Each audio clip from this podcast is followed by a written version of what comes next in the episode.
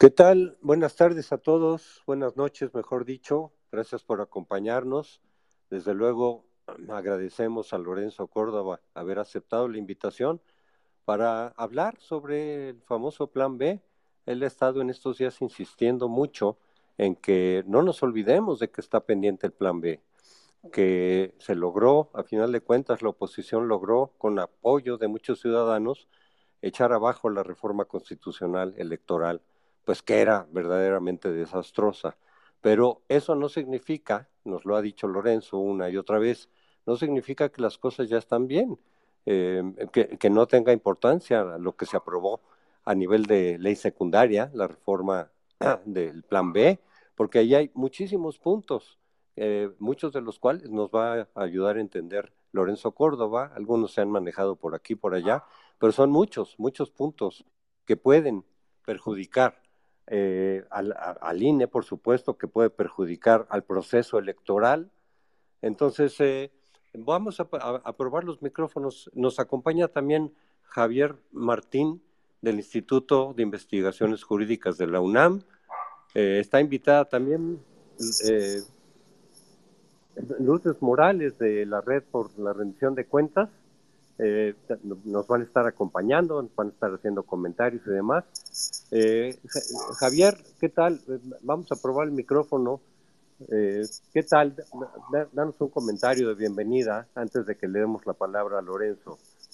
Hola, ¿qué tal? Eh, José Antonio, bueno, pues es un gustazo estar aquí con todas y todos en este eh, space, por supuesto, contigo, con Lourdes y también con Lorenzo Córdoba, presidente del el INE. Creo que no hay momento más oportuno para hablar de las muchas implicaciones que tiene el llamado eh, Plan B. Como decías, por fortuna, esa reforma constitucional eh, muy destructiva no se aprobó, pero lo cierto es que tenemos sobre la mesa cambios legislativos muy importantes. A veces pueden parecer cuestiones eh, muy técnicas, pero lo cierto es que pues, es una reforma que mina las bases, digamos, del voto libre y de la organización electoral. Entonces, bueno, pues también sumarme al agradecimiento a Lorenzo por aceptar la invitación y por supuesto a la Red para la Rendición de Cuentas por convocar a este space. Muy bien, gracias este Javier. Eh, Lourdes también nos acompaña, mi querida amiga Lourdes Morales de la Red eh, por la Rendición de Cuentas. ¿Qué tal, Lourdes? ¿Cómo te va? ¿Cómo estás? un comentario, cómo ver las cosas. ¿Cómo estás, José Antonio? Qué gusto encontrarnos por este medio. Qué gusto saludar a Javier. Gracias a Lorenzo por aceptar esta invitación. Eh, sé que ahorita la agenda es eh, muy compleja, pero creo que vale la pena hacer este esfuerzo de, de, pedagogía sobre las implicaciones de los cambios normativos, unos de ellos ya aprobados y otros pues en curso de aprobación. Eh, creo que es importante señalar que eh, el INE hizo un esfuerzo enorme en tratar de sistematizar las implicaciones de lo que va a ser la operación electoral una vez que estas reformas se aprueben. Y me parece que aquí podemos eh, sentar las bases en dos, en dos ejes. Por un lado, ¿Qué, impacta? ¿Qué, ¿Qué, modificaciones? ¿De qué estamos hablando? ¿Se atiende o no la preocupación o supuestamente las problemáticas que esta reforma quería resolver? Concretamente, el problema de la representatividad eh, viendo que estamos en una crisis de la representación política y que nos gustaría pues ver un sistema electoral que propiciara mayor representación, se atienda a eso o no. Y la segunda, que desafortunadamente en esta discusión eh, pues se ha centrado solo en el salario de los consejeros electorales y que tiene que ver con el costo de las elecciones, cuando en realidad no queda claro si estas modificaciones realmente van a producir una mejora en el funcionamiento y una reducción del costo de las elecciones. Y eh, por otro lado, a mí me gustaría pues ver en el plano formal que aquí Javier lo ha trabajado pues con muchísima nitidez ¿Qué podemos hacer los ciudadanos? ¿Qué, toca? ¿Cuál sería el plan C? Después de que el plan A no sucedió, el plan B está por suceder. El plan C ciudadanos, ¿qué nos toca? Hay una parte en donde hay que presionar a las instituciones para que sigan la vía judicial, pero también una, hay una parte en la arena política que creo que los ciudadanos podemos incidir. Y de pronto, José Antonio, tú me dirás, recuerdo aquellas movilizaciones de Alianza Cívica del 94 por el voto libre y secreto, y es como, como algo que ya vivimos en un contexto mucho más complejo. Gracias, Lourdes. Así es, efectivamente. Pues a ver, antes de darle la palabra a Lorenzo, les voy a pedir por un lado que eh, divulguen, que compartan este space para que pues más gente se entere, por lo menos que estamos aquí. Este, este space es muy importante por todo lo que está ocurriendo, por todo lo que vamos a oír, lo que nos va a explicar Lorenzo. Y también recordar una cosa, eh, lo que está en juego desde luego que es la democracia electoral, lo que está pasando es anómalo, por lo menos desde hace muchos años. Recordemos que en la ley electoral, en una ley electoral democrática, lo que tiene que ser fundamental es el consenso de los partidos. Eso que se logró finalmente en la reforma de 94, eh, eh, pues en todas las reformas a partir de entonces lo que se ha buscado es el consenso y desde luego que tomar en cuenta pues las posiciones, las exigencias de la oposición, que siempre pues en un régimen de partido hegemónico eran los que estaban fuera de la jugada. Y eso es lo que se fue logrando eh, y eso es lo que se está perdiendo ahora, o de hecho ya se perdió, porque resulta que es una reforma que viene desde arriba en beneficio del partido oficial, sin el consenso de los demás partidos, de los partidos opositores. La última vez que ocurrió eso fue en 1987 o sea, estamos echándonos para atrás 35 años, básicamente. Después vinieron la reforma de 90 y la de 93, donde ya hubo la participación y el visto bueno del PAN, pero no del PRD. Y finalmente en 94 ya se logró el consenso y a partir de ahí, pues la de 96, la del 2008, etcétera, pues ya era una base fundamental de decir, ok, se puede cambiar la ley electoral, se pueden hacer ajustes, el INE también se puede reformar, no es cierto eso de que no, es un eslogan lo de que no se toca el INE. Por supuesto que ha habido reformas, por supuesto que las puede haber, pero no en estas condiciones, no impuestas desde arriba, no sin el consenso de los partidos y no con mucho del contenido que ha propuesto López Obrador, que justamente van en sentido contrario del, del fortalecimiento del INE, de darle mayor autonomía, de darle mayor funcionalidad.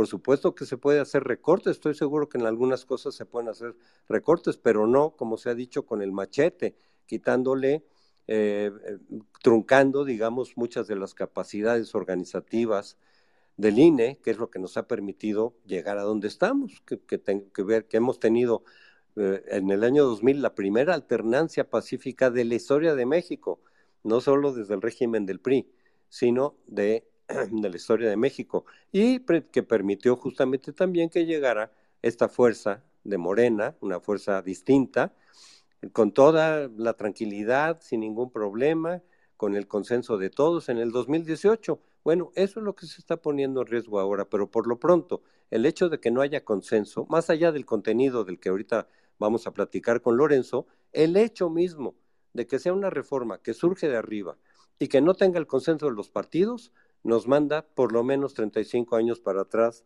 en la evolución democrática de la reforma. Y, bueno, ya para darle la palabra a Lorenzo y agradecerle haber aceptado venir a platicar con nosotros, pero quiero también decirles a todos, se vale, por supuesto, diferir, porque en estos temas hay muchos puntos de vista, pero por favor, con respeto, con civilidad. Se pueden decir los puntos de vista que se quieren, se puede disentir de lo que digamos aquí, de lo que diga el propio Lorenzo, pero por favor con civilidad, con respeto, con racionalidad, porque solo así se puede llegar pues a acuerdos, se pueden llegar digamos a, conclusiones adecuadas, entonces por favor, libertad absoluta, pero con respeto, con civilidad eh, en, en este diálogo. Entonces, Lorenzo, muchas gracias te paso la palabra para que nos introduzcas en algunos de los puntos que has insistido, en que hay que poner atención. También les recuerdo, nos decía ahorita Lourdes, ¿qué más podemos hacer los ciudadanos? Bueno, les recuerdo que ya está eh, planteada otra marcha. La marcha del 13 de noviembre fue muy exitosa. Llegó muchísima gente, más de lo que esperaban los, los organizadores, y obviamente mandó un mensaje muy claro, tanto que la reacción de López Obrador, pues ya todos la vimos. Era un mensaje también a los partidos de oposición, de que nos volteen a ver, de que nos tomen en cuenta, y desde luego que creo que sirvió mucho para echar abajo la reforma constitucional. Bueno, ahora, en contra también de protesta de este plan B, de todos los puntos anticonstitucionales que tiene y de los puntos antidemocráticos, viene la convocatoria para ir al Zócalo, para hacer una presencia, una concentración en el Zócalo el 26 de febrero, domingo. Entonces, también hay que divulgar eso para que la gente esté enterada. Y continuemos lo que empezamos el 13 de noviembre, esta presión ciudadana, esta protesta, ojalá que masiva, hay que darle toda la divulgación posible para que otra vez un mensaje a Morena y al gobierno, no estamos de acuerdo, por lo menos muchísimos ciudadanos, con el contenido de la reforma secundaria, del plan B. Pero bueno, eso hay que tomarlo en cuenta. Lorenzo, gracias por, estar con nosotros, gracias por aceptar esta invitación y por favor, empiezanos a explicar, ya vendrán después las preguntas, los comentarios, pero de arranque, dinos más o menos qué es lo que está pasando con la reforma secundaria, con el plan B. Bueno, José Antonio, antes que nada, mil gracias por organizar este espacio. Es un verdadero privilegio. Te saludo con mucho afecto a ti, a Lourdes, por supuesto, y a Javier. Eh, gracias por esta oportunidad y por organizar este espacio de eh, información y debate, eh, como decías, democrático, respetuoso, abierto y libre. Bueno, yo quisiera comenzar, si me permiten, retomando algunas de las reflexiones que ustedes han planteado en esta introducción.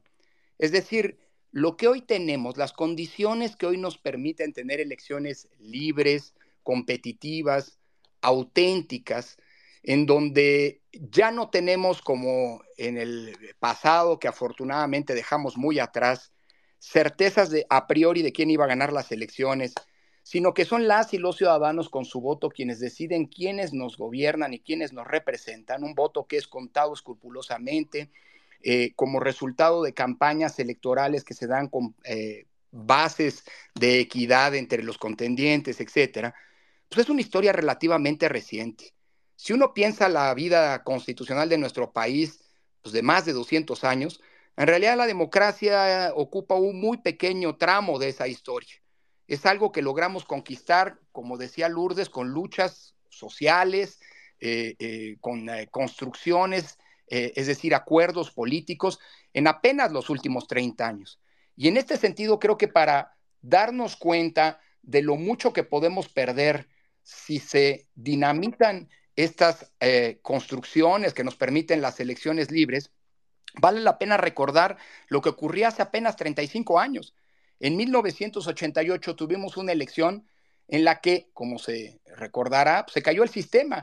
Elecciones que eran organizadas por la Secretaría de Gobernación, es decir, por el gobierno, que era juez y parte, elecciones en donde no había transparencia ni claridad respecto del uso de los recursos, elecciones en donde si la oposición amenazaba con eventualmente ganar una elección, se manipulaban los resultados a partir de muchas técnicas que afortunadamente dejamos atrás en estos últimos 30 años.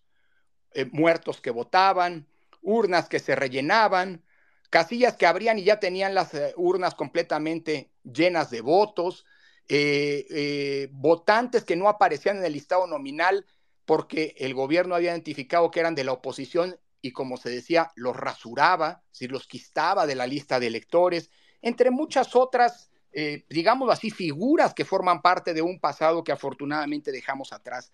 Para decirlo en breve, no siempre tuvimos elecciones libres y auténticas, esto es algo relativamente reciente. Durante el siglo XX nunca dejaron de haber elecciones, pero en el pasado, antes de los últimos 30 años, las elecciones eran un mecanismo mediante el cual el gobierno autoritario que regía el país se reproducía, controlando las propias elecciones. Es decir, la gente votaba, pero su voto no contaba.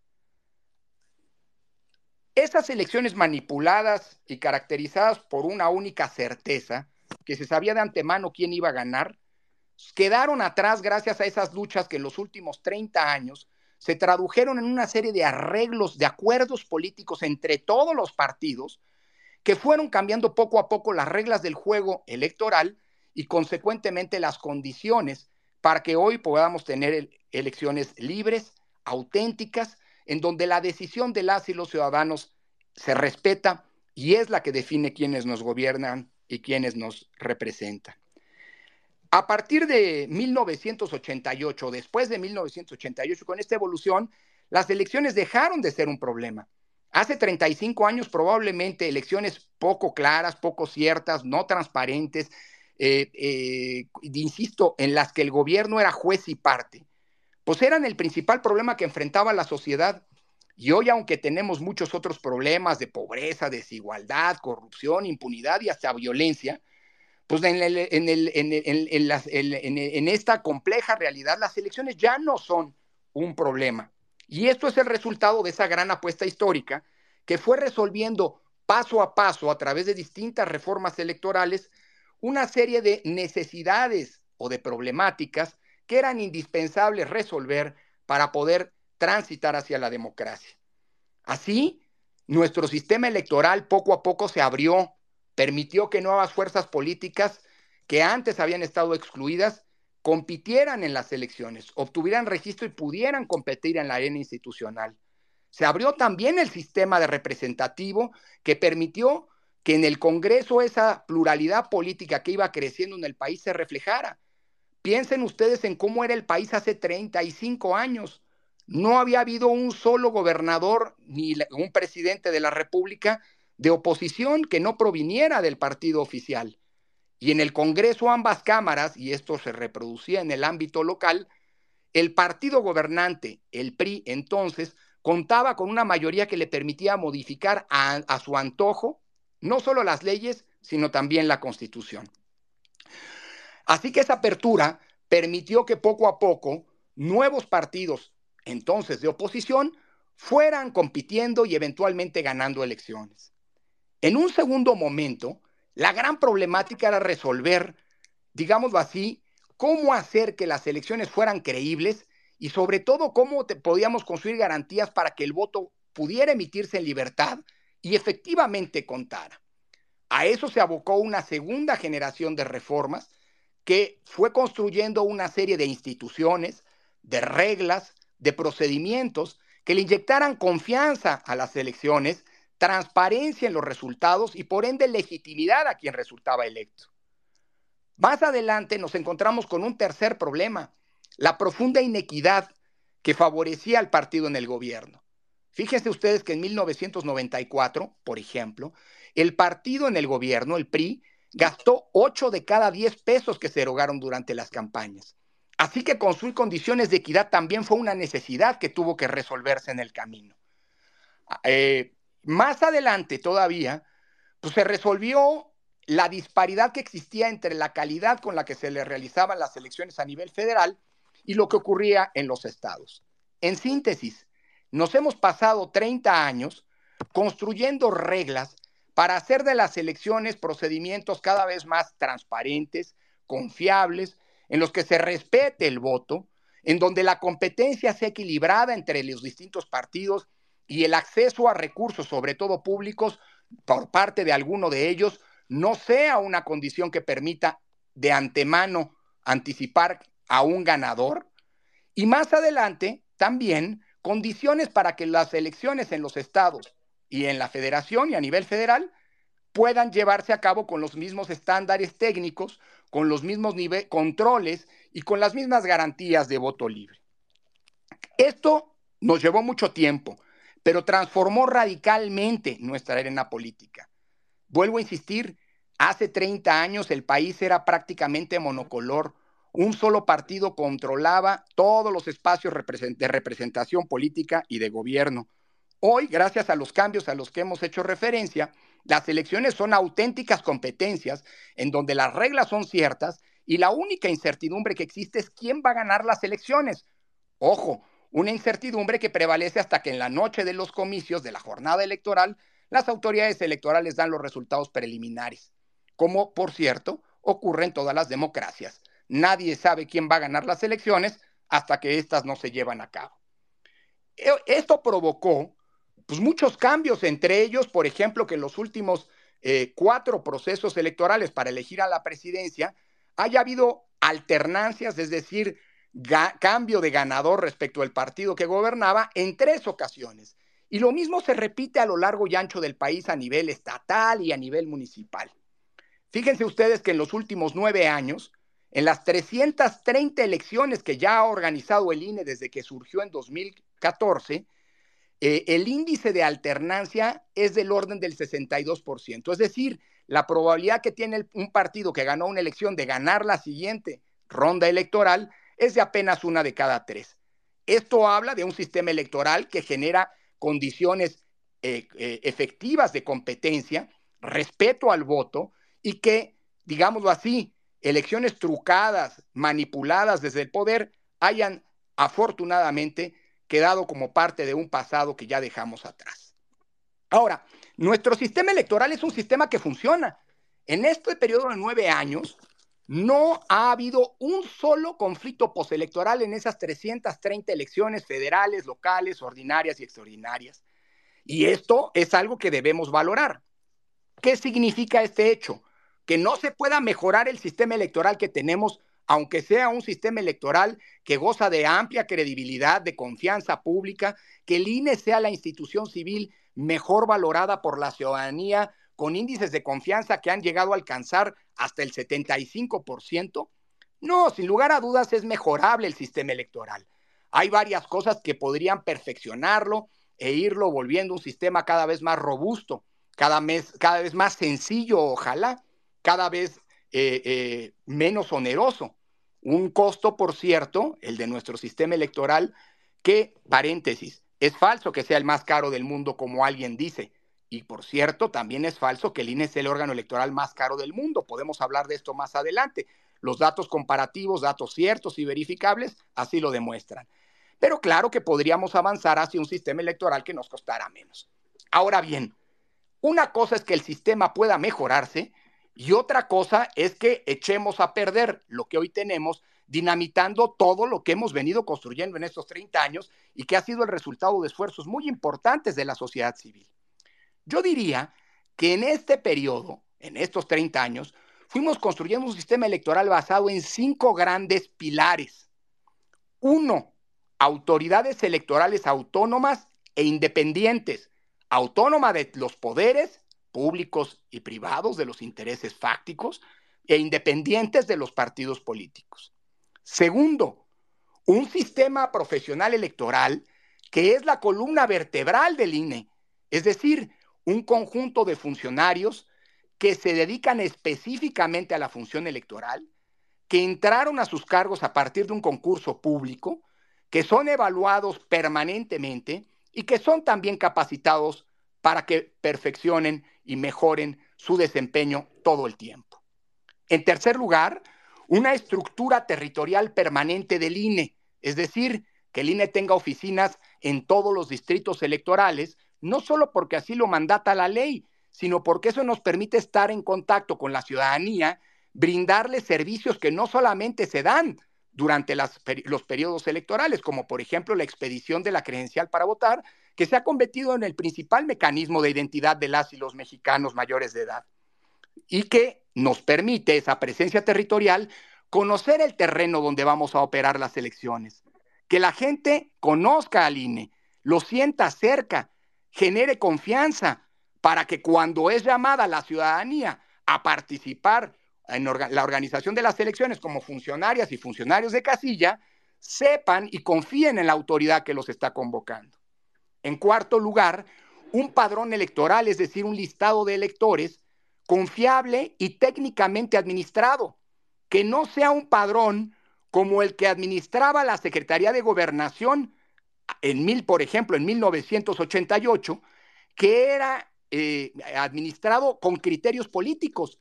A los opositores se les excluía, a los muertos se les mantenía y aparecía que votaban, eh, eh, a, los, a los simpatizantes del partido en el gobierno se les inscribía dos y hasta tres veces con nombres distintos para que pudieran votar varias veces, etcétera.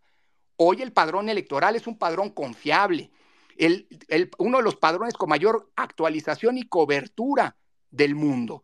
Y es, por cierto, la fuente principal de que haya elecciones limpias, transparentes y que el principio de que una persona solo puede votar una sola vez en donde debe votar esté garantizado. Y finalmente, el quinto pilar es la equidad en las condiciones de la competencia. Es decir, que todos los contendientes tengan condiciones, todos los partidos, todas las candidaturas tengan condiciones mínimas para poder competir en las elecciones efectivamente, por un lado, pero también que los gobernantes no se metan en las elecciones, que no nos ocurra que desde el poder haya quien quiera intervenir, sea con recursos públicos, sea con propaganda gubernamental, o sea, o también sea entrometiéndose con dichos, eh, con descalificaciones desde el poder en un proceso, en una contienda que debe darse entre partidos y candidatos y candidatas, no entre partidos o candidatos y candidatas por un lado y el poder del Estado por el otro. En suma, estos cinco grandes pilares que han servido para construir nuestra eh, democracia, se han colocado, se han pactado, se han acordado y se han llevado a la Constitución. Por eso fue tan importante, José Antonio, Lourdes y, y Javier, que la ciudadanía se pronunciara y que al final no prosperaran, no avanzara una reforma constitucional que dinamitaba estos cinco pilares, porque eso habría implicado perder justamente las bases sobre las que hemos construido en estos últimos 30 años nuestro sistema democrático. Sin embargo, y esto es importante subrayarlo, aunque no prosperó esa reforma constitucional que clara y abiertamente atentaba contra las conquistas democráticas en materia electoral, se aprobó por parte de la mayoría oficialista, tanto en la Cámara de Diputados como en el Senado de la República, un conjunto de reformas a varias leyes que es conocido coloquialmente como Plan B. Este Plan B, aunque no toca la Constitución, porque vuelvo a insistir, no alcanzaron los números para modificar las reglas constitucionales y por lo tanto, en teoría no debería poder alterar esos cinco pilares a los que he hecho referencia porque están garantizados por la Constitución. Sin embargo, sí los altera. No hay uno solo de esos cinco pilares que no se vea erosionado por una reforma legal, es decir, no constitucional, que tiene el propósito y hoy lo sabemos porque se ha hecho público cuál fue la consigna que el secretario de con la que el secretario de Gobernación eh, eh, dialogó e instruyó a la mayoría eh, en el Senado para instrumentar, para que procediera este plan B. La instrucción fue, hoy lo sabemos porque hay quien lo ha contado, destazar al INE. Así, destazar, no reformar, no mejorar, destazar al INE. Bueno, este plan B, que se integra por modificaciones a seis leyes, permítanme enumerarlas, la Ley General de Comunicación Social, la Ley de Responsabilidades de Servidores Públicos, la Ley General de Instituciones y Procedimientos Electorales, la Ley General de Partidos Políticos, la Ley General del Sistema de Medios de Impugnación y la Ley Orgánica del Poder Judicial, las dos primeras ya se aprobaron y ya se publicaron, es decir, ya están vigentes porque fueron publicadas el 27 de diciembre pasado. Las otras cuatro están pendientes de que sean liberadas en el Senado, pero es inminente que los primeros días de febrero puedan resolver, puedan aprobarse y publicarse, es decir, entrar en vigor. Bueno, este plan B que modifica estas seis leyes, insisto, algunas de las cuales ya están vigentes, altera esos cinco pilares sobre los que se ha sustentado el edificio democrático. el informe al que hacía referencia Lourdes y que ayer aprobó el Consejo General, y por cierto, no es un informe del presidente del INE, tampoco es un informe que hayan aprobado uno o dos consejeros, ni siquiera los once. Es un informe que se construyó gracias a la colaboración y la retroalimentación del personal que opera las elecciones, del personal de campo, de las y los funcionarios que son los responsables de instalar casillas, de supervisar que efectivamente estén dotadas de las boletas, de las actas, del material electoral y que son los que realizan los cómputos o conducen los cómputos de los votos. Es decir, es un informe que retoma la experiencia de quienes son los responsables de hacer las elecciones. Bueno, como este informe revela, como este informe eh, eh, evidencia, estas eh, leyes, estas reformas a las leyes conocidas como Plan B, erosionan todos y cada uno de esos cinco pilares a los que he hecho referencia. Permítanme poner solamente algunos ejemplos. ¿Por qué es tan mal hecha esta reforma? Lo digo así, con todas las letras. Es una reforma que se hizo no con la cabeza, sino con el hígado. Es una reforma, como decía José Antonio, que no fue pedida por la oposición para mejorar algún problema, sino planteada desde el gobierno y con la claro propósito de pues que las condiciones que hoy existen y que les permitieron a ellos llegar y que en el futuro podrían permitir llegar a otra fuerza política, si así lo deciden las y los ciudadanos con su voto, se vean alteradas. Es decir, son reformas, eh, para decirlo en una palabra, francamente regresivas que nos harían perder las conquistas de estas últimas tres décadas. Estas reformas que están tan mal hechas constituyen lo que yo he llamado una constelación de violaciones a la Constitución. Pero permítame, por la brevedad del tiempo, poner solo algunos ejemplos de cómo estos cinco ejes son alterados por este plan B. Primero, la independencia de las autoridades electorales, del INE en particular, se ve afectada, entre otras cosas, porque desde el Congreso buscan destituir al secretario ejecutivo, es decir, el operador de toda la estructura del INE, que es, lo dice la Constitución, alguien que es nombrado por el Consejo General del INE y que la Cámara de Diputados y el Senado no pueden con una ley destituir y la única manera que tendrían para poder removerlo es haciéndole un juicio político, cosa que no ha ocurrido. O bien le dan al órgano interno de control, al Contralor del INE, facultades que van más allá de la que establece la Constitución, que son solamente de fiscalizar los recursos que el, INE que el INE administra. Le dan facultades de decisión y se da la casualidad de que este funcionario clara y abiertamente tiene simpatías por una fuerza política. Segundo, al servicio profesional electoral prácticamente se le desmantela. Piensen ustedes que hoy el servicio profesional electoral se integra por 2.572 funcionarios que llegaron por concurso a sus cargos y que, como les decía, están capacitados y, y supervisados permanentemente. Bueno, la reforma es tan brutal que desaparece el 85% de las plazas.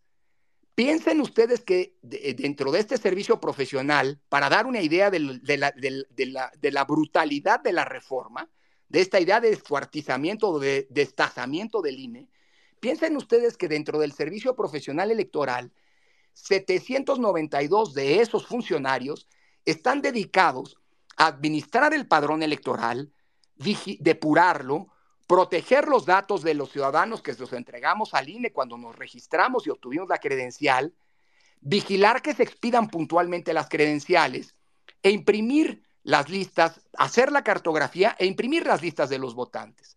Bueno, la reforma deja solamente a 32 funcionarios, con lo que se eh, prácticamente se, se desmantela esa estructura profesional que hoy nos permite elecciones ciertas y transparentes. Eh, por lo que hace a la estructura permanente, ahora se desaparecen las juntas distritales y algunas de las eh, oficinas que operan hoy permanentemente en el territorio se vuelven oficinas temporales, con lo que el INE estará en el campo en muchos casos solamente cada tres años cuando hay elecciones, con lo que perdemos el conocimiento del territorio, la confianza de la gente. En suma, lo que hoy nos permite que poder instalar una casilla en todo el país, a lo largo y ancho del país, incluso en aquellas zonas que hoy están bajo el control del crimen organizado. Además, el padrón electoral también se altera. Por ejemplo, la reforma establece que el listado de los votantes desde el extranjero ahora va a ser validado por la Secretaría de Relaciones Exteriores. Es decir, una secretaría de una, dependencia del gobierno es la que va a decir quién puede votar o no desde el extranjero, lo cual es gravísimo porque vuelvo, volvemos a la época de la administración política de la lista de potenciales votantes. Y finalmente las condiciones de equidad también se alteran. efectivamente ya las reformas que ya fueron aprobadas permiten que los funcionarios públicos puedan intervenir directamente con sus dichos en las campañas electorales. Sostener a algún candidato o algún partido o bien descalificar a otros, cosa que desde hace 15 años se prohibió en la Constitución para eh, obligando a los funcionarios públicos a mantener una conducta neutral frente a la competencia electoral. En suma, se trata de reformas legales que clara y abiertamente vulneran esos pilares que están protegidos en la Constitución.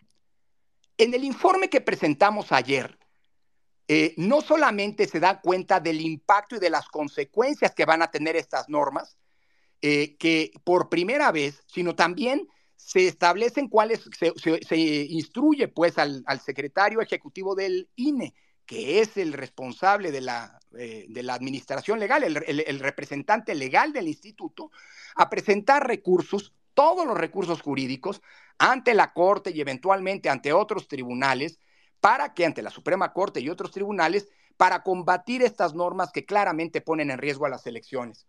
Quisiera terminar para abrir eh, eh, el espacio al, debate, a la discusión, a responder preguntas si así lo desean, con, una, con un dato que evidencia muy bien por qué decimos que esta reforma, conocida como Plan B, pone en riesgo por primera vez en 30 años que tengamos elecciones ciertas con condiciones y garantías de ejercicio libre del voto como hasta ahora las hemos tenido.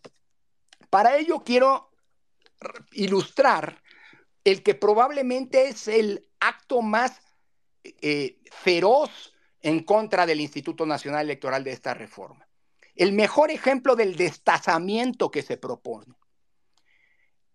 Quienes realizan las elecciones en el país, quienes las organizan en el campo, son unos órganos del INE que se conocen como juntas distritales ejecutivas.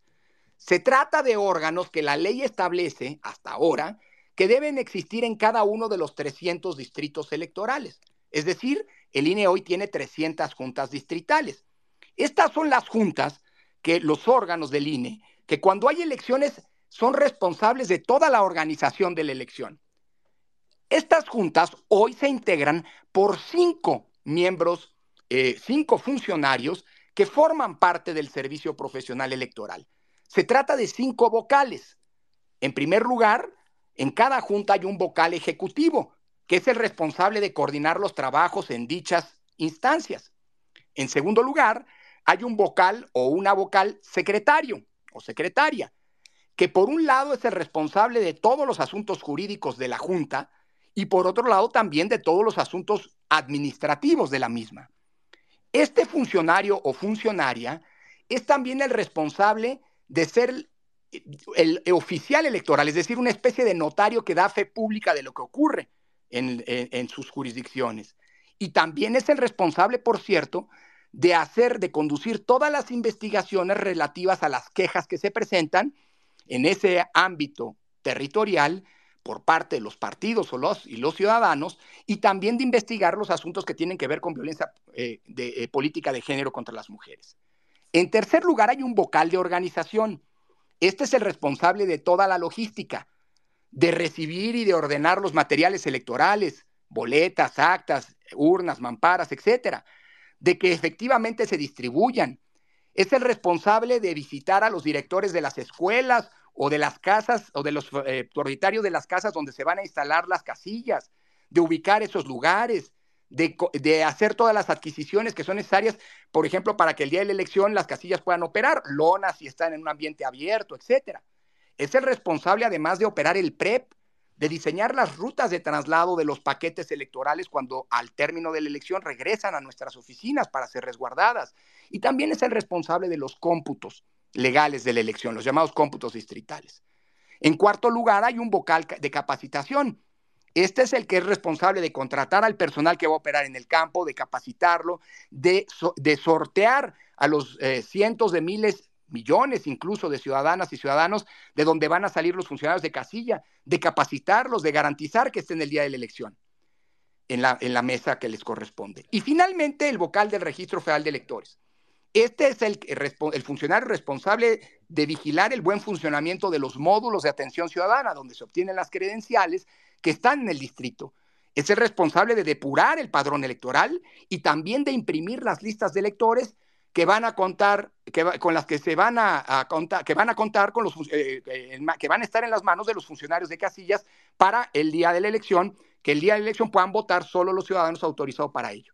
Bueno, la reforma es tan brutal que estos cinco cargos se reducen a uno solo, un vocal que se va a llamar vocal operativo y que solo podrá tener un asistente.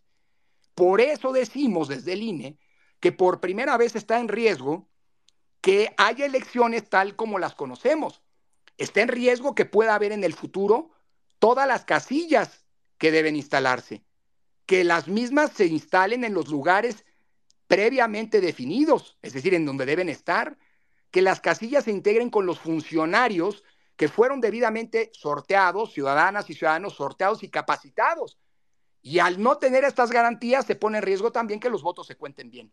En suma, esta reforma, por primera vez, abre la puerta a que más allá de las disputas electorales, resultado de quién gana, quién pierde, si hay conformidad o no con los resultados, el problema ahora esté en que haya simple y sencillamente centros donde votar.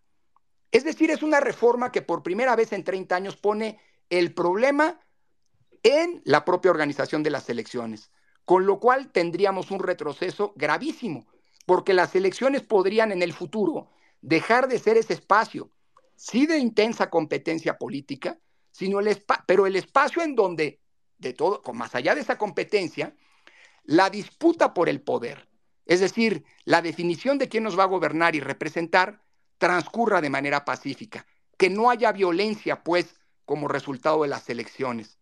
Así que esta reforma, que es muy grave, pues tendrá que ser impugnada ante distintas instancias, empezando por la Suprema Corte de Justicia, esperando que estas normas puedan ser revocadas y podamos en el futuro tener elecciones con las mismas condiciones de certeza, de confianza, de calidad técnica, como las que hemos tenido en los últimos años.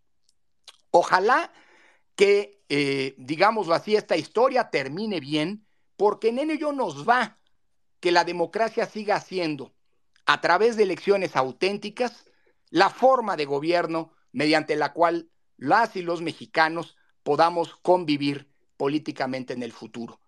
Termino diciendo una cosa. Esta defensa de la democracia, como lo evidenció la marcha del 13 de noviembre pasado, no solamente es responsabilidad de las autoridades electorales, del INE, que es responsable de que haya elecciones democráticas en el futuro, sin duda, por mandato constitucional. Creo que también es una responsabilidad de todas y todos nosotros, de la ciudadanía, porque la democracia, y termino como me gusta decir, es el resultado de una construcción colectiva. No cayó de lo alto. No es una concesión graciosa o una conquista de un solo hombre, de un solo partido, de una sola fuerza política o una ideología. Es una conquista de la sociedad mexicana en su pluralidad y diversidad y nos corresponde en consecuencia a todas y todos los que somos autores de esa construcción conjunta, también ahora defenderla. Muchísimas gracias de nueva cuenta, José Antonio, Lourdes, Javier, por el espacio y estoy atento al debate, a las preguntas, a los cuestionamientos que aquí se planteen. De veras muy agradecido. Al contrario, Lorenzo, gracias a ti. Yo quiero destacar algunas cosas o algunas paradojas varias paradojas que hay por ahí. Una paradoja, no, yo no había visto ni había sabido que el ganador de una elección, como lo hizo López Obrador en 2018, se fuera de inmediato contra el árbitro. Normalmente es al revés. Normalmente es el que pierde, y eso lo vimos en 2006 y en 2012. Eh, pues entonces se va contra el árbitro y los acusa, etcétera, con o sin fundamentos. Lo que no habíamos visto es que el ganador, en donde nadie le cuestionó su triunfo, en donde toda la organización electoral eso, marchó de tal manera que pues ganó, ganó porque así lo decidió la gente, se fuera contra el árbitro. Y por eso dicen, el INE está con el PRI, con el PRIAN. Pues qué raro, porque desde 2018, además de la presidencia, ganaron la mayoría del Congreso y llevan 22 estados que han ganado de los 32 en estos cuatro años. Entonces, Si el INE, como dice López Obrador, está, hace fraudes y está inclinada en la balanza en favor, pues qué ineficacia. Pues que es, que evidentemente no se trata de eso, el INE no se dedica a eso. Y la mayor prueba de su imparcialidad es precisamente los enormes, la gran cantidad de triunfos que ha tenido Morena. Eso por un lado. Por otro lado, muchas de las reformas, muchas de las medidas que están echando abajo Morena con su plan B, y que lo intentó desde luego con la reforma constitucional, son reformas que ellos solicitaron, son reformas que ellos pedían, sobre todo la izquierda. Desde luego también el PAN participó en la construcción democrática, por supuesto, pero muchas de estas reformas que ellos mismos están tirando a la mala eh, y de manera anticonstitucional, ellos las exigieron después del 2006, después del 2012, eh, todo esto de que, de que no se hablara, pues acá, acuérdense eso de cállate chachalaca, ahí sí se podía, los presidentes todavía podían hablar y podían opinar, no estaba restringido en la ley. A raíz de eso es de que se metió en la ley que mejor no, no se metieran en el tema electoral y ahora es lo que les estorba a ellos. Y eso responde, digamos, a un principio general. Los partidos populistas, y no me refiero con eso al populismo de izquierda solamente, sino también a los de derecha, usan la democracia para llegar al poder y una vez ahí la empiezan a, reventar.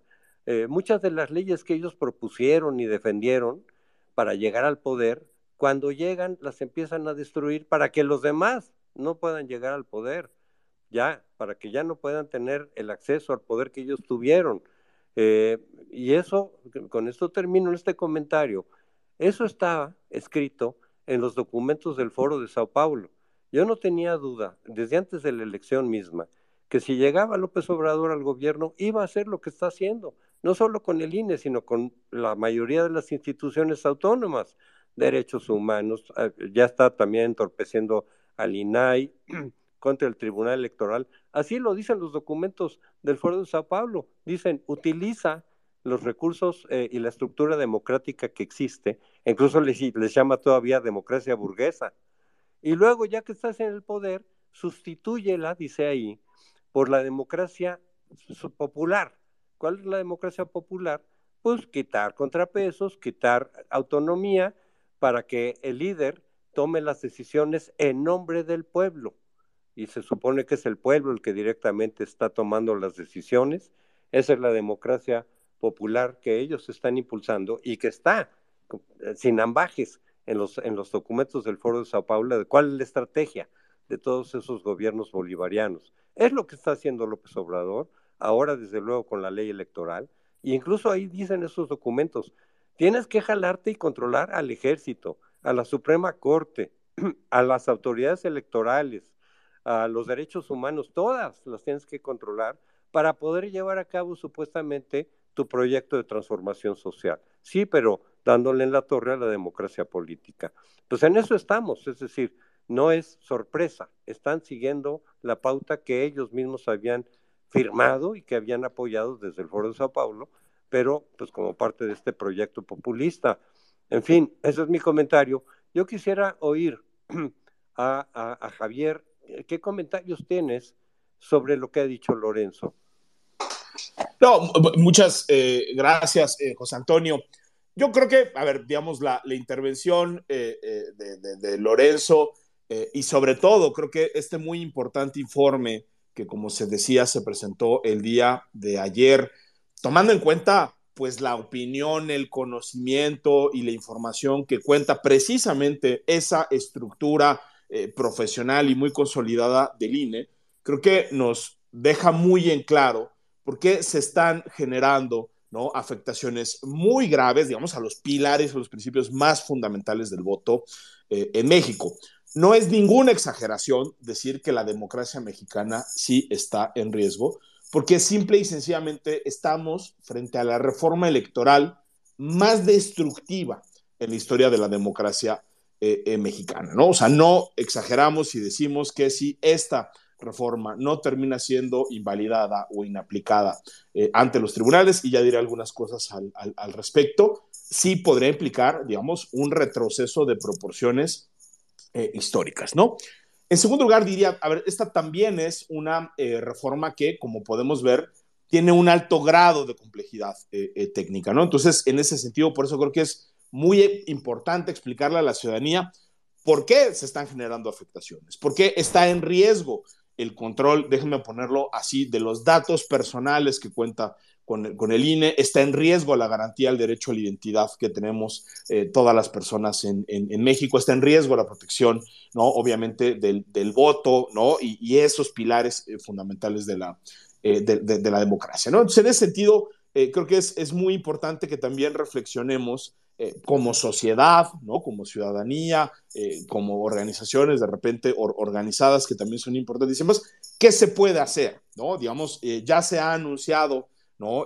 diversos tipos de recursos que presentarán las autoridades, el Instituto Nacional Electoral presentará una controversia constitucional, seguramente ¿no? Los institutos electorales locales también presentarán eh, eh, controversias, también está a la puerta, digamos, del Tribunal Electoral. Pero yo diría, creo que si, si queremos frenar esta eh, reforma que, como decía el, propio Lorenzo, seguramente se aprobará en los primeros días de febrero, sí hay que pensar ¿no? Que son muchas las arenas que habrá que explorar, digamos, no solo eh, el tema de la marcha, que yo creo que es, es, importantísimo, y obviamente hay que volver a reiterar, ¿no? Que así como esa marcha del año pasado fue fundamental para detener el plan A, creo que esta marcha que se está convocando será muy importante, digamos, para transmitir esa preocupación ciudadana por lo que está pasando. Y adicionalmente, creo que en la arena eh, judicial va a haber, déjenme ponerlo así, tres instancias importantísimas. La Suprema Corte de Justicia de la Nación, en primer eh, lugar, las 11 ministras y ministros tienen en sus manos digamos, el futuro de la democracia mexicana. También el Tribunal Electoral del Poder Judicial de la Federación, en particular las siete personas magistradas que entregan el, Tribunal Electoral. Y también hay que decirlo, es posible que se presente una buena cantidad de amparos por parte de la ciudadanía, por parte de eh, organizaciones de la sociedad eh, civil y también, evidentemente, por parte de las personas trabajadoras que están siendo eh, eh, despedidas. Como decía Lorenzo, prácticamente todo el servicio profesional eh, electoral resiente una afectación sistémica, se va el 84% de la estructura este, distrital. Entonces, en ese sentido, creo que va a ser muy importante que tengamos presente esto, va a ser muy importante que todos los partidos políticos que tengan vocación democrática presenten muy buenas acciones de inconstitucionalidad ante la Suprema Corte de Justicia. Creo que también es importantísimo que los partidos políticos presenten solicitudes para que se suspendan los efectos eh, de la reforma. Ya hay un precedente en acciones de inconstitucionalidad en lo que se ha este, eh, dictado y creo que ahí la presión ciudadana va a ser fundamental, como también va a ser fundamental que los partidos políticos presenten muy buenas impugnaciones ante el Tribunal Electoral contra los actos de aplicación de la reforma, ¿no? Digamos, obviamente aquí la primera eh, y quizá más importante instancia es, es la Corte. La Corte tendría el poder de invalidar en su totalidad la reforma eh, electoral. Creo que hay una violación que fue muy clara y es que no se respetó el proceso legislativo, ¿no? Esto se aprobó de manera apresurada, en fast track, sin que ni siquiera las personas diputadas pudieran tener la oportunidad de conocer el contenido de la reforma. Ya olvidémonos ¿no? de la capacidad de deliberar como tendría que suceder en un recinto eh, democrático. Creo que ese es un argumento muy fuerte y además hay, ¿no? ya lo decía eh, también el propio Lorenzo, pues una enorme cantidad, ¿no? digamos, de, este, de, de, de, de inconstitucionalidades. No sé si sea una constelación, si sea este, un concierto o sea un, un mar de inconstitucionalidades, pero francamente, ¿no? Entre más revisa uno las disposiciones que se están modificando, más afectaciones y violaciones a la, a la, Constitución, ¿no? Entonces ahí partidos políticos, tanto en la Corte como en el Tribunal, van a jugar un papel importantísimo, pero también como ciudadanía, como sociedad civil, creo que vamos a tener un papel eh, muy importante presionando a los partidos políticos, ¿no? Para que me presenten buenas eh, impugnaciones. También creo que es muy importante que tanto los integrantes de la Suprema Corte como del Tribunal Electoral tengan conciencia de lo que está en, en, juego. Y creo que eventualmente también habría que pensar que, aunque tienen sus complejidades técnicas, digamos, tanto los amparos como los juicios electorales, sí sería muy importante que también la ciudadanía que resienta una afectación tanto a sus derechos político-electorales como otros derechos que garantiza también el INE, como es el derecho a la identidad, como es la protección de nuestros datos eh, personales, como es la participación en otro tipo, tipo de procesos de democracia eh, participativa, acudamos ¿no? de manera eh, coordinada, bien pensada, y con buenos argumentos ante los, ante los tribunales. Y por supuesto, ¿no? También creo que aquí esta reforma ya se ha dicho, pues una de las consecuencias más nefastas que tiene, pues es que destruye ¿no? La, la, vida laboral de servidores públicos que apostaron por el servicio profesional eh, electoral, que han dedicado toda su vida o buena parte de su vida laboral precisamente a garantizar ese derecho que tenemos todas y como todos, este, como, como, como ciudadanas y como ciudadanos. Y creo que también va a ser muy importante ¿no? que a las personas que trabajan en el, en, el INE, ¿no? más allá digamos, de las impugnaciones que ellos eh, eh, presenten y que también la ciudadanía presente. Creo que va a ser muy importante acompañarlos y respaldarlos porque vaya, pues ellos son ¿no? uno de los pilares precisamente del voto libre eh, y auténtico. ¿no? Entonces, bueno, para, para, mí eso sería muy importante este, enfatizarlo, José Antonio. Muy bien, Javier. Bueno, antes quiero recordarles y pedirles por favor a todos los que hacen favor de acompañarnos, que, eh, que compartan este, este space eh, por Twitter, en fin, para que más gente sepa que estamos en esta discusión que es fundamental y que nos acompaña, pues nada menos que Lorenzo Córdoba. Eh, no sé, Lourdes, si quieres también hacer un comentario sobre lo que ha dicho Lorenzo. Gracias, José Antonio. Pues rápidamente a mí me gustaría escuchar también a todos aquellos que han eh, pedido la palabra y que puedan pues tener este diálogo y externar eh, sus inquietudes. Eh, solo rápidamente con respecto a lo que dijo Javier, me parece importante recordar los plazos y los tiempos. Hay algunos recursos que cuentan con plazos pues muy breves y recordar que desde la sociedad pues podemos también motivar a que el INAI pueda promover una acción de inconstitucionalidad, porque lo podría hacer, y eh, que las organizaciones sociales que eh, trabajamos con la defensa de derechos fundamentales, pues podemos eh, promover amicus curiae y promover otras medidas jurídicas que están, que están contempladas. Pero yo quisiera regresar rápidamente para tratar de ser lo más didácticos posibles al este informe de implicaciones que tiene el INE que Lorenzo nos pudiera explicar eh, qué pasaría si se, con estas nuevas reglas se presentara un caso como el de Félix Salgado Macedonio.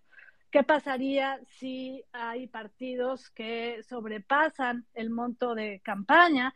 ¿Qué pasaría con la fiscalización? Esas implicaciones en el día a día eh, que tienen que ver con los abusos de los partidos políticos y que tanto dañan el, buen uso de los recursos públicos y eh, que asusan o propician que haya violencia política por razones de género, pues con estas reglas ya no podría ponerse un freno.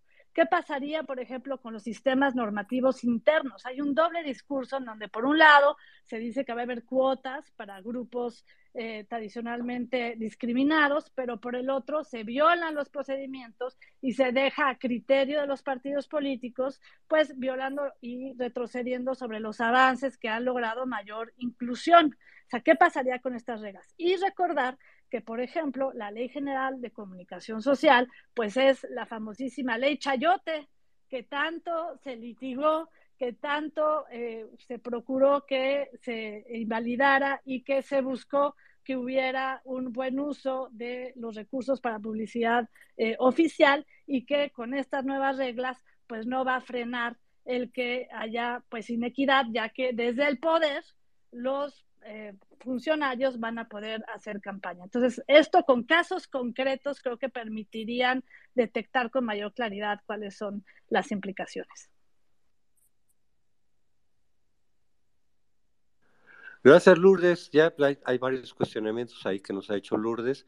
Quisiera sumar alguna pregunta o comentario de, de Pablo, que nos pidió la palabra desde el principio y les voy a solicitar a todos, como hay mucha gente que quiere hablar y estamos teniendo una audiencia, la primera parece ser ahorita en, en los space, eh, les voy a solicitar las preguntas pues lo más sintéticas posible, lo más directo, para tratar de darle la palabra al mayor número posible de solicitantes. Pablo, no sé si quieres agregar, hacer una pregunta específica. Eh, antes que nada, muchísimas gracias, doctor Crespo, Lourdes, Javier, gracias por el espacio. Buenas noches a todas y a todos. Consejero presidente, Lorenzo, qué gusto saludarte. Pablo Ortiz. Eh, Lorenzo, eh, nada más agregando rapidísimo, me, fui, me tocó tus inicios en el IFE y válido desde el lado ciudadano, desde el activismo social, todo lo que nos compartiste, la conquista de derechos, pasar de una sociedad eh, nada más representativa a una sociedad representativa y participativa, y que el, INE ahora, ahora hace ese esfuerzo. Lorenzo, ante este ataque ya nos explicaron todo lo que viene siendo lo técnico, las defensas jurídicas y todo. Desde el activismo yo te quiero plantear eh, creo que tú eres muy institucional, Lorenzo, y eso te felicito, em, pero creo que ya es, es, el momento ahora sí de, de, estar juntos porque somos sociedad civil. Si bien podemos discrepar con el, con el gobierno actual, eh, creo que ya tenemos que hacer una, una situación conjunta con ustedes, los consejeros, con todo el personal del INE, y yo creo que las acciones eh, que vengan tenemos que ir juntos, Lorenzo, porque como bien lo comentas, es un ataque a nuestra democracia y tenemos que hacer una defensa conjunta y también explicarle a la gente que tú eres el representante y los consejeros del instituto como cabezas, pero también tienen que tener la certeza en esta defensa, Lorenzo, que estamos la sociedad civil detrás de, ustedes, porque esa defensa, esto que están haciendo, ha sido una, eh, se están enfrentando al poder. Y quiero que sepas que, que no están solos y que de verdad los felicito por esa, esa defensa de la democracia. Un abrazo muy fuerte, Lorenzo.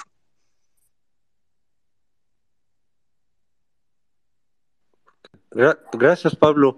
Y antes de darle la palabra a Lorenzo, quisiera también invitar a nuestra querida amiga Ivonne Belgar, este, también nos acompaña. A ver, qué comentario, qué pregunta tienes para Lorenzo y ya le pasamos la palabra. Muchísimas gracias, maestro Crespo. Gracias a todos los que nos han convocado. Gracias a Lorenzo Córdoba por estar aquí. Veo muchos amigos, colegas, queridos, legisladores, gente interesada y de verdad me celebro este espacio subrayar dos asuntos y una pregunta para el consejero presidente.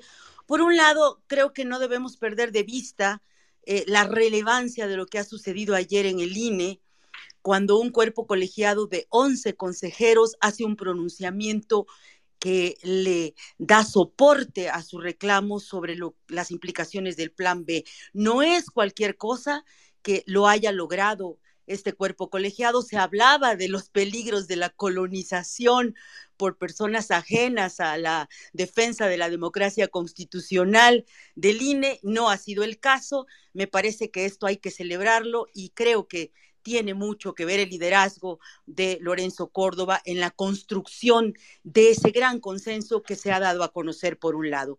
Por otro, coincidiría mucho con Lourdes en el sentido de la relevancia de hacer una pedagogía de las implicaciones concretas que tiene este plan B. Y creo que más que caer en el discurso caricaturesco, que sería la extrapolación del en Palacio Nacional dicen es que quieren más recursos, no quieren perder sus privilegios, en lugar de caer en el extremo para defender lo que hoy tenemos, pues creo que es una gran oportunidad para la pedagogía. ¿Cómo hacerlo? Pues aquí están muchos maestros, aquí está Denise Dresser, aquí está Gabriela Barketing, comunicadores, politólogos, maestros, está Fernanda Familiar, está María Elena también aquí y creo que hay muchas personas de la sociedad civil que pueden aportar en este esfuerzo pedagógico que es muy relevante, no caer en la caricaturización de la defensa del plan B, sino que sea una oportunidad para eh, pues valorar lo que hemos construido en materia de democracia constitucional. Una pregunta concreta y una pregunta en el aire. Eh, la concreta es cuáles son los tiempos que debería la Corte pues tener para que este plan B no afecte las elecciones de 2024, cuándo tendríamos que tener una respuesta de la sala eh, superior de los, de los ministros, para eh, atender las acciones de inconstitucionalidad que se están presentando.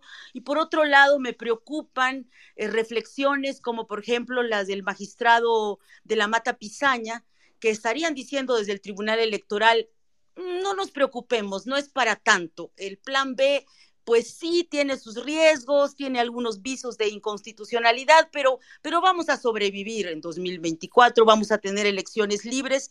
¿Qué tan cierto puede ser este, esta especie de conformismo o de dar por sentado la existencia del plan B eh, sin una posibilidad de revertirlo? Gracias por sus palabras y reflexiones. Gracias, Ivonne. Pues adelante, Lorenzo, hay muchas cuestiones, muchas interrogantes por ahí. Gracias, José Antonio, y gracias a, quienes han intervenido y puesto sobre la mesa eh, eh, reflexiones y preguntas. Eh, trato de ser lo más telegráfico posible.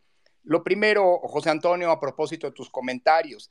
Sí, efectivamente estamos ante una paradoja, y es que el partido que hoy nos gobierna, Morena, no solamente recibió su registro de manos mías como presidente del consejo, es decir, es este consejo, el del INE, el que le otorgó el registro, sino que además, en consecuencia, pues todos los triunfos que ha tenido en estos nueve años, pues han sido a partir de elecciones todas sin excepción que ha organizado el propio Instituto Nacional Electoral. Es más, no hay que olvidarnos que por una decisión del tribunal, hasta la actual dirigencia de, de ese partido, del partido gobernante, pues fue definida a partir de la intervención eh, imparcial y objetiva, verificable eh, del propio INE, que condujo las encuestas que definieron la actual dirigencia. Eh, y, en ese sentido, pues tratar de responder esa paradoja, pues desde mi punto de vista, pues no tiene mayor u otra respuesta más que el hecho de que, pues digamos, que, existe una animadversión, por cierto, declarada y constatable, eh, a todo control constitucional del poder. Y el INE es un organismo de control. Eh, pues el mejor ejemplo es que justamente hace 35 años quien organizaba las elecciones era el gobierno. Es decir, la organización de las elecciones se sustrajo al poder del Estado, al poder eh, del gobierno, para dárselo a un órgano también, por supuesto, del Estado, pero que es autónomo, no dependiente de los intereses políticos de quien gobierna. Y desde ese punto de vista, pues creo que toda esta operación es una operación de embate contra eso, los órganos de control y los órganos autónomos. No encuentro otra explicación. Eh, parecería que se quieren órganos eh, de control subordinados a las decisiones y a los designios del poder político, como ocurre lamentablemente con otros casos. Ya mencionabas tú el de la Comisión Nacional de Derechos Humanos, pues que ha claudicado de su función de ser un organismo eh, que defiende los derechos de la ciudadanía frente a eventuales abusos del poder. Eh, y eso creo que es lo que está detrás de esta, de esta reforma. Insisto, esta lógica de destazar al INE, pues solamente puede explicarse pues bajo el hecho de que no se quiere que ya eh, el control de las elecciones ocurra por fuera del poder. Es decir, parecería que la razón de ser, el leitmotiv, la, la, la esencia de esta reforma, pues es controlar de nueva cuenta desde el, gobierno las elecciones, volver a las épocas en las que el gobernante, los gobernantes eran jueces y partes. Ahora, respecto de los eh, recursos jurídicos que mencionaba Javier y también eh, eh, Ivonne en su pregunta, pues miren, la, la cantidad de violaciones es tan grande a la Constitución que se afectan no solamente las garantías constitucionales de independencia e imparcialidad de los organizadores de las elecciones, sino que también se pone en riesgo que se pueda cumplir con la eh, eh, obligación constitucional de que el voto se ejerza en elecciones libres y auténticas, es decir, las funciones mismas que la Constitución establece como principios rectores, las, bases, los valores que se establecen como principios rectores de la función electoral, independencia, imparcialidad, legalidad, eh, máxima publicidad, certeza, se ponen, objetividad, se ponen en riesgo. Así que también hay una, se pone en riesgo el, la posibilidad, el mandato constitucional de que haya elecciones auténticas. En tercer lugar, se, vulneran abiertamente derechos laborales, no solamente de, la, eh, de, la, de, la, de, los funcionarios, de los trabajadores que forman parte del servicio profesional electoral, de los que ya hemos hablado aquí, sino también de los que integran la rama administrativa. Es decir, todos los que cumplen funciones de respaldo y apoyo para que las funciones sustantivas del INE se cumplan. Fíjense aquí un dato hablando de, porque hablamos aquí de la reducción de plazas del personal del Servicio Profesional Electoral. el cálculo todavía preliminar que hemos hecho es que el número de plazas que se verían afectadas con esta reforma y que, digamos, son puestos de trabajo que desaparecerían, llegan casi a 6 mil entre el Servicio Profesional Electoral y los trabajadores de la rama administrativa. Si uno excluye a los ciudadanos, a los compañeros y compañeras que atienden en los módulos, que son casi 6 mil, esto significa que la mitad de los cargos restantes estarían prácticamente desapareciendo. Evidentemente esto implica afectaciones laborales, pero también se afectan, Javier lo decía bien, pues los derechos de los ciudadanos. Es decir, todos y cada uno de nosotros tiene derecho a votar y eso está establecido en el artículo 35 de la Constitución. Pero no se trata nada más de un derecho aislado, así ve y vota en una boleta cualquiera, no. El derecho a votar es hacerlo en elecciones libres y auténticas. Y si ya no vamos a tener elecciones libres y auténticas, pues también se pone en riesgo precisamente el ejercicio del derecho político del voto que tenemos, al que tenemos, eh, eh, que tenemos garantizado cerca de 95 millones de mexicanas y mexicanos. Por eso, la cantidad de violaciones constitucionales me parece que puede dar origen a una cascada de impugnaciones y puede convertir este susodicho plan B probablemente en la, en la reforma legal más impugnada por sus violaciones a la Constitución de muy diversa índole, como decía, de toda la historia constitucional de nuestro país. ¿Qué puede venir enfrente? Bueno, ya empezaron a presentarse acciones de inconstitucionalidad por parte de partidos políticos y minorías parlamentarias. La próxima semana el INE va a presentar la primera controversia constitucional en contra de las normas ya vigentes, las que se aprobaron en diciembre, las que cambian la, eh, que alteran la equidad de la competencia y le permiten a los funcionarios entrometerse en las elecciones, eh, argumentando que eso es su libertad de expresión. Eh, vendrán nuevas acciones contra la segunda tanda de esta reforma que se aprobará que se validará, en, estoy seguro, a principios de, febrero, vendrán nuevas controversias constitucionales. Seguramente, como lo decía Javier, los OPLES, los organismos electorales de los estados, presentarán también controversias. Seguro habrá recursos laborales, tanto amparos como recursos ante el Tribunal Electoral del personal del INE, y seguramente habrá muchísimos amparos de ciudadanos que crean que su derecho a votar en elecciones auténticas se ve vulnerado. Ahora, las fechas que, bueno, la Corte, ni la Corte, ni los eh, jueces de amparo, ni siquiera el Tribunal Electoral tienen una fecha fatal para resolver. Pero lo que sí es importante tener en cuenta es que si por alguna aventurosa razón, sea la Corte o sean los jueces de amparo o incluso el Tribunal Electoral, suspenden la aplicación de las leyes hasta en tanto, de esta reforma hasta en tanto se resuelve el fondo, esta reforma no se podría aplicar hasta porque estaría suspendida.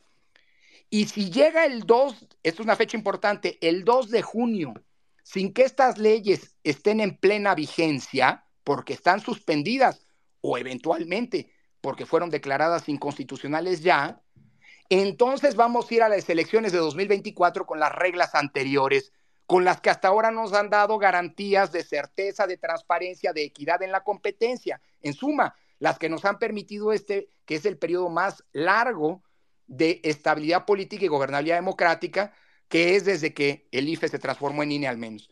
Entonces, esa fecha, 2 de junio, es importante, porque hay que recordar que la Constitución establece que no se pueden cambiar las reglas electorales 90 días antes de que arranque el proceso electoral.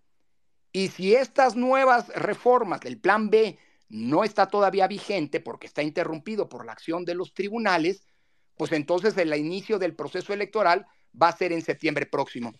Y 90 días atrás significa justamente este 2 de junio. Ahora bien, eh, eh, Lourdes, pues sí, en efecto, mencionas varios temas que vale la pena comentar, porque con esta reforma, las violaciones que hasta hoy por ejemplo, a las normas de financiamiento, no informar lo que recibiste o lo que gastaste en la precampaña o incluso durante la campaña. La reforma dice que ya no pueden traer como consecuencia que se cancelen candidaturas. O sea, se abre la puerta y se legitima que puedas cometer trampas. En todo caso, esas trampas solamente implicarán multas en el mejor de los casos que tendrán que pagar los partidos políticos pero los candidatos o precandidatos tramposos sí podrán competir.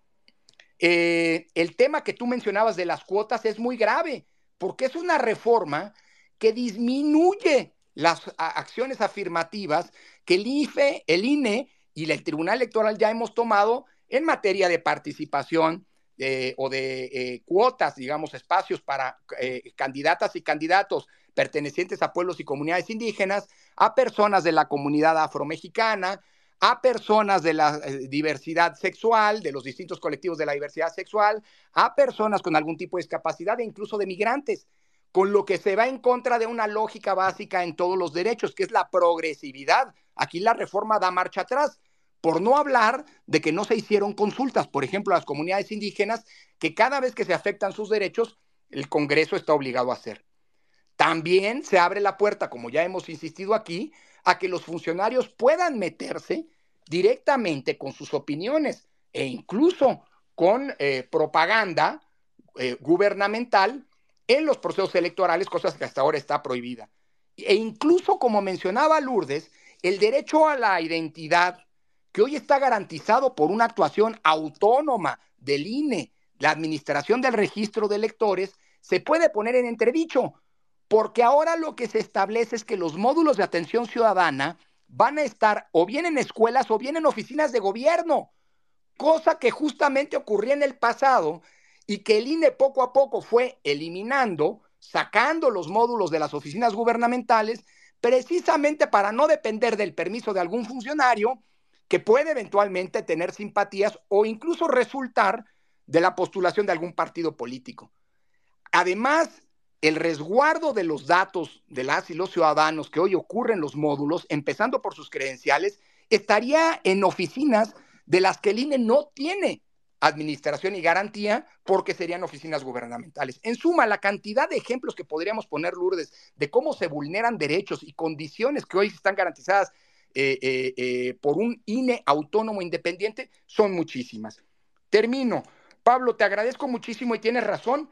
El INE depende de la sociedad. De hecho, es la sociedad la que hace las elecciones. El INE solamente es un organizador, pero quien recibe y cuenta los votos son las y los ciudadanos, son nuestros vecinos. Por eso para el INE es tan importante gozar de la confianza de la ciudadanía. Para nosotros saber que somos la institución con mayor confianza pública no es un asunto de egos o de presunción, es una condición básica para que cuando hacemos elecciones podamos convocar exitosamente a las y los ciudadanos a apropiarse de las elecciones que son de ellos. El INE solamente es un organizador, pero depende de la ciudadanía. Y hoy el INE también depende de la ciudadanía, de, de la sociedad, en su pluralidad y en su diversidad, para poder defender esa construcción colectiva que es nuestra democracia y nuestras condiciones democráticas en las elecciones. Finalmente, Ivonne, te agradezco muchísimo el, eh, el, comentario. Y yo te diría una cosa, es importantísimo resaltar que el informe que ayer se presentó no es el informe de Lorenzo Córdoba o de Ciro Murayama o de uno u otro consejero, es el informe que presenta el INE y que es la obra de un trabajo colectivo, de una preocupación colectiva. Ayer escuchamos en la sesión del Consejo a un diputado representante del partido en el gobierno que descalificaba diciendo que afortunadamente nos íbamos. Eso es algo grave porque están invisibilizando, descalificando a mis compañeras y compañeros. todas las decisiones del INE se toman por un colegiado, no las toma el presidente ni uno o dos consejeros. Se procesan, se discuten, se matizan y al final se aprueban por mayoría y casi todas, por cierto, por unanimidad. Bueno, este informe es el resultado de un trabajo colectivo y está siendo respaldado por todas y todos los consejeros y que fuimos elegidos en distintos periodos, con el consenso de todas las fuerzas políticas, incluyendo de quienes hoy nos gobiernan. Quisiera en este sentido decir finalmente que creo que es importante tomar en cuenta algo. No estamos hoy frente a una defensa solo de las reglas que nos han permitido elecciones libres y auténticas, es decir, de nuestro sistema electoral. Creo que también es muy importante que la movilización de la sociedad en defensa de su democracia tome en cuenta que hay otro campo eh, de atención muy relevante en las próximas semanas. Seguramente a principios de febrero se emitirá la convocatoria para que el Congreso, la Cámara de Diputados, elija a, los cuatro, a las cuatro personas que nos van a sustituir a los cuatro funcionarios que terminamos nuestro periodo, incluyendo, por supuesto, a quien ocupe la presidencia del Consejo General del INE. Y es importantísimo que los legisladores y las legisladoras sientan ese contexto de exigencia que es siempre muy venturoso para que se tome una decisión que no termine en el intento de alguna mayoría por capturar políticamente al INE, es decir, colocar correas de transmisión. Frente a esto hay dos garantías y termino. Primera, que se quedan siete compañeras y compañeros en el cargo que hoy están siendo parte de esta defensa de la democracia y de la institucionalidad electoral. Y segundo, que la ciudadanía atenta a este proceso de renovación, además del litigio que se llevará ante tribunales para que no las reglas del juego no dinamiten lo que hemos construido hasta ahora, pues puede provocar algo que, por cierto, ya ha ocurrido una y otra vez. Y este mismo partido en el gobierno, Morena, ya hace eh, tres años actuó de una manera muy responsable, es decir, sí se puede. Hay que reconocer que cuando Mario Delgado, el actual presidente Morena, era el coordinador de la bancada eh, eh, en el gobierno, en la Cámara de Diputados, en 2020, llevó a cabo un ejercicio para renovar a cuatro colegas, cuatro vacantes del Consejo, que es un punto de referencia, porque se privilegió el consenso de todas las fuerzas políticas desde la emisión de la convocatoria, es decir, desde que inició ese procedimiento, hasta que se votó y se nombró a cuatro compañeras y compañeros. Es decir, sí se puede. Ojalá la altitud de miras prevalezca y no abramos un problema en donde hoy no lo hay porque la historia ya nos enseña que cuando las reglas se imponen por una mayoría, o peor aún, cuando los árbitros se deciden unilateralmente, excluyendo alguna de las fuerzas políticas, se está construyendo un problema en el futuro. Porque si las reglas prevalecen solamente como una imposición, alguien en el día de mañana se sentirá legitimado para decir, yo nunca compartí esas reglas y por lo tanto no acepto los resultados. Y lo mismo vale para el árbitro reglas y árbitros, como lo decía el arranque de este space José Antonio, deben ser el resultado de un amplio consenso político, porque esa es la mejor garantía que el día de mañana podremos seguir conviviendo y procesando la disputa por el poder, que a veces es muy intensa, de manera pacífica. Nos va, pues, en lo que ocurra en los próximos meses, la convivencia pacífica de nuestra pluralidad y la recreación consecuentemente de nuestro sistema democrático. Gracias, Lorenzo. Miren, para dar más agilidad, para que haya más gente que participe, le voy a pedir a Javier y a, Lourdes que si quieren hacer algún comentario en algún momento, levanten la mano para yo saber y les paso la palabra. Pero por lo pronto yo quisiera darle la palabra para que nos comente a Nina, que es una mujer que conoce mucho de elecciones. Yo la he oído en varios spaces que he organizado y seguramente nos va a aportar cosas interesantes. Nina, adelante. Hola maestro, muy buenas noches. Muchísimas gracias por la palabra. Muchísimas gracias por habernos convocado a este space sumamente importante en esta coyuntura que estamos viviendo y estamos atravesando en nuestra nación. Muchísimas gracias, consejero presidente, por acompañarnos esta noche y por darnos una perspectiva desde el interior del de, el instituto de esta, esta situación, bueno, más bien esta propuesta de destruir no solamente al instituto, eh, consejero presidente, yo siento, yo lo que he peleado mucho es que yo veo aquí un desmantelamiento de todo el sistema electoral, todo el sistema que ha costado vidas, ha costado incluso encarcelamientos injustos de generaciones pasadas, eh, personas que sufrieron persecución por poder eh, instaurar en nuestro país un sistema electoral muy autónomo, tal como lo conocemos al día de hoy en este INE, que, que, que es un privilegio, podemos decir, las generaciones actuales, es un privilegio que vivimos el poder celebrar elecciones pacíficas,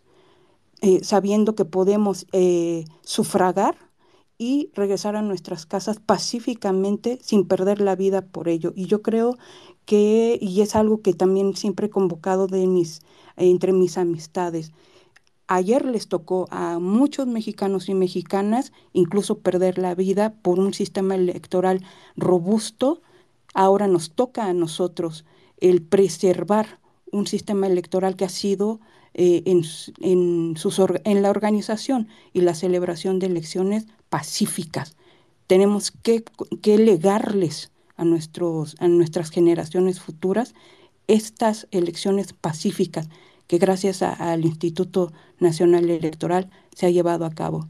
También yo quiero agradecerle, consejero presidente, le agradezco entrañablemente este gran acercamiento que ha habido entre todo el funcionariado electoral en estas reuniones regionales que ha habido con los consejeros eh, que integran el Consejo General y todo el funcionariado de las juntas locales y distritales que acertadamente usted describió son los que están en tierra, son los que, los que hacen eh, posible esto que estaba comentando de las elecciones pacíficas como las vivimos hasta el día de hoy.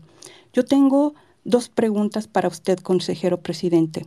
Una, Usted estaba comentando eh, al, hacer su introducción, estaba comentando cómo, eh, además de este problema que tenemos con la reforma electoral, todos estos conflictos sociales que se han estado viviendo y entre los conflictos más importantes que está viviendo este país tiene que ver con la, con la violencia.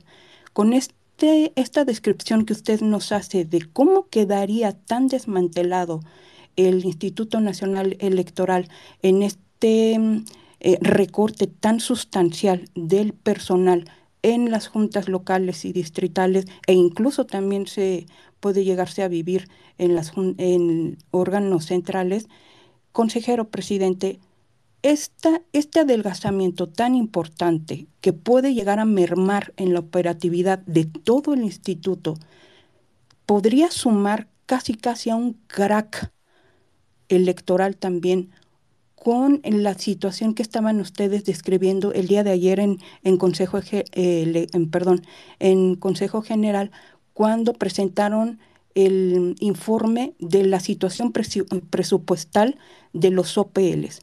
Hay algunos OPLs que están realmente muy, muy graves su situación casi 70% menos del presupuesto. Eso significa también, a su vez, un, un recorte de recursos humanos muy, muy importante a nivel local. Toda esta sumatoria, ¿qué, qué tanto podría abonar a crear una incertidumbre tal en resultados electorales llevados a cabo con la implementación de un sistema así como lo está planteando esta reforma con estos recortes, ¿qué tanto esto sumaría incluso a más violencia en nuestro país, tanta incertidumbre electoral, eh, consejero presidente?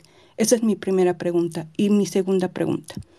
El 13 de noviembre del año pasado hubo las marchas, no únicamente la de Ciudad de México, sino casi 60 ciudades más de nuestra nación salieron mexicanos y mexicanas a, a una marcha muy interesante, con un objetivo muy interesante. La gran mayoría de las veces las marchas están en función de oponerse a un personaje en específico. En este caso era la defensa de una institución. Eso era, me pareció un, motivo inédito, no era algo eh, típico de las marchas en, la sociedad civil. En aquella ocasión se trató de defender al INE, se trató de defender a la, a la autoridad electoral. Este 26 se está convocando a una nueva marcha, pero en esta ocasión la, eh, la consigna es la defensa del voto el, yo no voy a dejar que, que atropellen mi voto. Mi pregunta es, quizá me voy a permitirle hacerla así. ¿Usted se permitiría en esta ocasión como ciudadano, como mexicano, en su calidad estrictamente como ciudadano, no como consejero presidente, de salir a marchar también con los mexicanos y mexicanas? Gracias, muy, muchísimas gracias de antemano por su respuesta. Gracias, Nina. Adelante, Lorenzo. Muchas gracias, José Antonio. Eh, y gracias, Nina, por tus comentarios. Mira, voy telegráficamente para no abusar del tiempo a, responder tus cuestionamientos. Mira, eh, lo primero, hacer elecciones, déjame contestar así, hacer elecciones en México es muy complicado. México es un país no solamente territorialmente vasto, eh, sino además cargado de una serie de problemáticas sociales, de conflictividades sociales muy distintas entre sí. Eh, no es lo mismo, digámoslo así, por ejemplo, los conflictos sociales que se viven en algún estado como Michoacán, en donde existen, eh, por ejemplo, eh, algunas comunidades que quieren avanzar hacia el autogobierno, como Cherán, que los conflictos sociales que se tienen en, zonas del norte del país o en el sureste.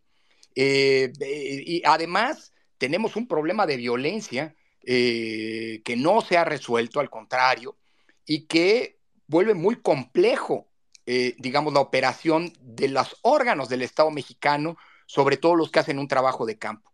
De hecho, hay que decirlo, hay zonas del país en donde ningún órgano del Estado mexicano, con excepción del INE, puede entrar. Entrar con la confianza de que sus funcionarios, con todos los cuidados necesarios, pues no van a ser agredidos, porque la gente sale, incluso hasta la gente que se dedica a actividades no lícitas, sabe que el INE va allí a brindar servicios a la ciudadanía como poder credencializar o cuando hay elecciones instalar casillas. Y eso es posible gracias a esa presencia permanente que le permite a nuestro personal conocer no solamente el terreno, sino también cómo las condiciones van cambiando, las condiciones sociales, las condiciones de seguridad, etcétera, etcétera. Por eso nos preocupa tanto que esta reforma desmantele esa presencia permanente del INE que nos permite, por un lado, ser conocidos por los habitantes de las distintas comunidades, ganarnos su confianza, pero también conocer el terreno en el que tenemos que movernos. Aparte de eso, pues claro que hay un tema presupuestal como el que mencionabas. Eh, los recortes han ya llegado a tal grado en materia electoral que incluso han puesto en peligro que se hagan las elecciones o los procesos democráticos como los pide la ley. No hay que olvidarnos que el año pasado el recorte al presupuesto del INE fue tan brutal que aunque quisimos, no pudimos organizar la revocación de mandato como lo pedía la ley de la materia. Y eso incluso llevó a que fuéramos denunciados penalmente algunos consejeros y consejeras por tratar de generar las condiciones para cumplir con lo que dice la ley. Al final la Corte nos brindó, nos blindó, aunque nos dijo hagan las elecciones, este ejercicio, pues con los recursos que tienen y para lo que alcance. Si esto ocurre en una elección como la del 24, que seguramente va a ser muy competida, eh, eh, una elección enorme, la más grande que vamos a tener en nuestra historia, por el número de potenciales votantes que estimamos van a llegar a 98 millones. Y además porque nunca antes en la historia se habían disputado en las urnas tantos cargos públicos al mismo tiempo, alrededor de 22 mil cargos públicos estarán por definirse en esa elección, pues evidentemente pues estamos ante una circunstancia que puede provocar una situación de ingobernabilidad y que las elecciones se vuelvan fuente de conflicto y de problemas. Y sí, Evidentemente todos estos elementos se conjuntan eh, y ponen en entredicho que podamos tener eh, certeza respecto de la realización de las elecciones y de los resultados que las mismas arrojan. Por eso, pues hay que ver el problema de manera integral. Eh, y por eso es importante valorar pues, que a pesar de los problemas que aquejan al país, Hoy las elecciones no son un problema gracias al profesionalismo con el que se desempeña el INE y la confianza ciudadana que esta institución tiene. Ahora, respecto de las marchas, mira, coincido, normalmente las marchas en el mundo son para defender derechos, para conquistar nuevos derechos, para protestar en contra de políticas públicas que se consideran lesivas para la ciudadanía, eh, para luchar por ciertas causas, como por ejemplo la ampliación de derechos de la diversidad sexual, de las mujeres, etcétera. Eh, pero nunca había ocurrido una causa, una marcha como la, una serie de marchas de manifestaciones públicas para defender instituciones. Ahora, la pregunta concreta, ¿iré o no iré a la marcha? Mira, esta marcha, la nueva marcha que está convocándose para el 26 de febrero, se va a realizar en un momento en que yo todavía seré funcionario electoral. Y creo que hay que tomar en cuenta, eh, eh, Nina, que parte de la narrativa que desde el poder se ha querido construir es que los funcionarios electorales que hoy integramos al INE no somos imparciales, que militamos con alguna fuerza política o con alguna tendencia eh, eh, de las que contienden en las elecciones. Se ha querido vender que estamos en contra del gobierno y de algún partido y que estamos a favor de alguna opción política, como decía. Esto nos ha llevado a tener que ser muy cuidadosos para no colocarnos en donde nos quisieran ver quienes descalifican a la autoridad electoral. Es decir, como contrapartes del gobierno o de algún partido. Por eso nosotros tenemos que preservar con mucha disciplina la imparcialidad porque somos los árbitros de la competencia. Esto no es fácil, Nina, cuando tienes una descalificación desde el poder casi diaria. Pero el día en que nosotros nos volvamos la contraparte de algún gobierno o de algún partido, en ese momento vamos a darle la razón a quienes nos descalifican. Es decir, va a ser una especie de profecía autocumplida. Por eso nosotros tenemos que mantener la verticalidad. Y aunque como ciudadano yo participé en múltiples manifestaciones en el pasado para defender derechos y para protestar contra actitudes autoritarias, en 88 yo me manifesté en contra del fraude electoral, en, los, años 90 participé en las marchas que se hicieron desde la sociedad para conquistar un sistema electoral democrático. Yo mismo participé en la marcha del desafuero contra el desafuero porque me pareció un abuso desde el poder el utilizar el aparato del Estado para descalificar a algún opositor y que como se demostró, toda esa fue una operación construida para descarrilar a un candidato opositor. En este momento, no puedo olvidarme, Nina, que soy un funcionario electoral. Y asistir a una marcha como esta, por mucha simpatía y coincidencia que tenga en lo individual, será utilizado como una manera de descalificar no solamente al INE, sino también de descalificar una auténtica movilización social. Así que una de las cosas que hemos decidido todas las consejeras y los consejeros es que hay que cuidar al INE y cuidar lo, genuino de estas expresiones sociales.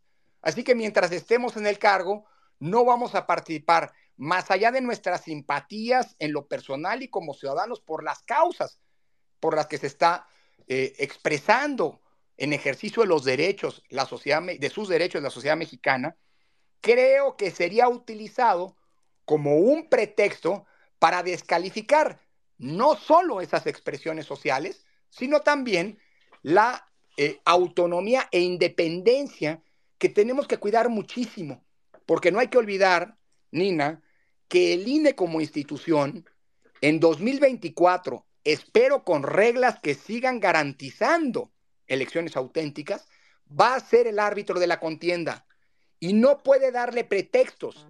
Claro, eso sin dejar de cumplir las obligaciones de la ley a los actores políticos para continuar esto que es muy común en nuestro país, la descalificación del árbitro como una manera de lucrar políticamente.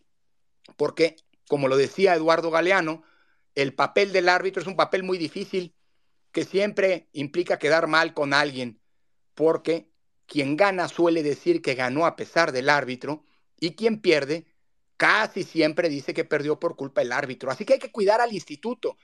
Y a pesar de las, eventuales simpatías que podamos tener como personas, como ciudadanas y ciudadanos, hoy los consejeros electorales tenemos que cuidar tanto a la ciudadanía como al árbitro electoral. Y por lo tanto, aunque eventualmente puedo decirlo, me pese, en esta ocasión no iré hasta que siga siendo consejero presidente del Instituto Nacional Electoral. Pero mi respaldo y mi solidaridad como convencido demócrata a todo ejercicio de derechos, incluyendo el derecho a la protesta, incluyendo el derecho eh, eh, al disenso, eh, porque de eso se nutre nuestra democracia. Así que mi respeto a todas las posturas políticas, incluso con aquellas en las que en lo individual puedo no coincidir, porque de eso se trata la democracia, de la tolerancia, del respeto a nuestra diversidad, que hoy en día, por cierto, se practica muy poco. Gracias, Lorenzo. Y a propósito de eso, yo creo un breve comentario. Cuando dicen, no, López Obrador no ganó en 2018 gracias al INE, sino a los ciudadanos, entonces decir, no, es que no decimos que el INE le haya dado el triunfo, que el INE garantizó las condiciones de equidad, las condiciones de transparencia, de certeza, que permitieron respetar el voto del ciudadano, que efectivamente mayoritariamente se lo dio a López Obrador, eso nadie lo pone en duda. Pero al decir, no, es que fue a pesar del INE, como dices Lorenzo, yo digo, a ver, vamos a recordar nada más cómo fue la elección del 88. También ahí se volcó la ciudadanía a favor de Cuauhtémoc Cárdenas.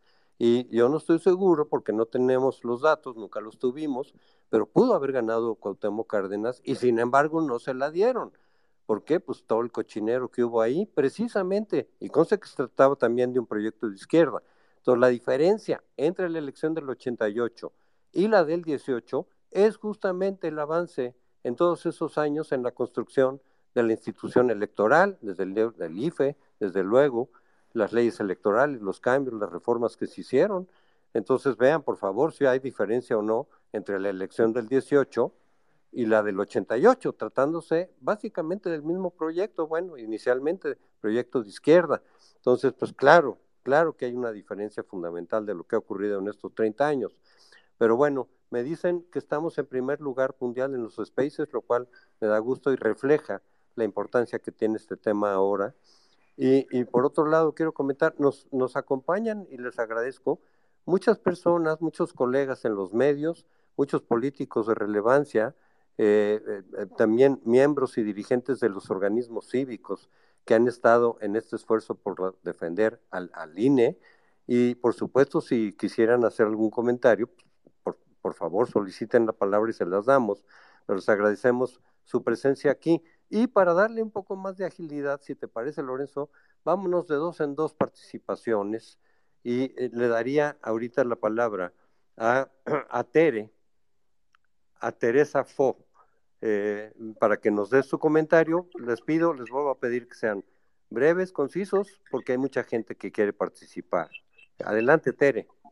Hola, ¿qué tal todos? Buenas noches, Lorenzo. Muchas, este, bueno, primero que nada, muchas gracias al INE y a, todos los que colaboran para que nosotros podamos tener la libertad de votar.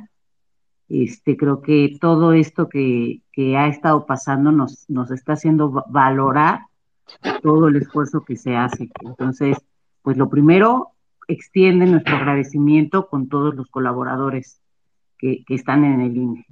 Mi pregunta es esta este, ¿qué pasa? O sea, si, si las cosas se quedaran como están ahorita y este, y entonces la, los tres eh, candidatos de, de Morena ya tuvieron problemas, o sea, bueno, los cuatro ya no, ya tuvieron, eh, ya faltaron a la regla de, eh, de estar anticipándose a las campañas ¿Cómo, o sea, el INE tiene alguna estrategia para controlar el problema que se vendría por el berrinche y el drama de que se cumpla la ley como está escrita?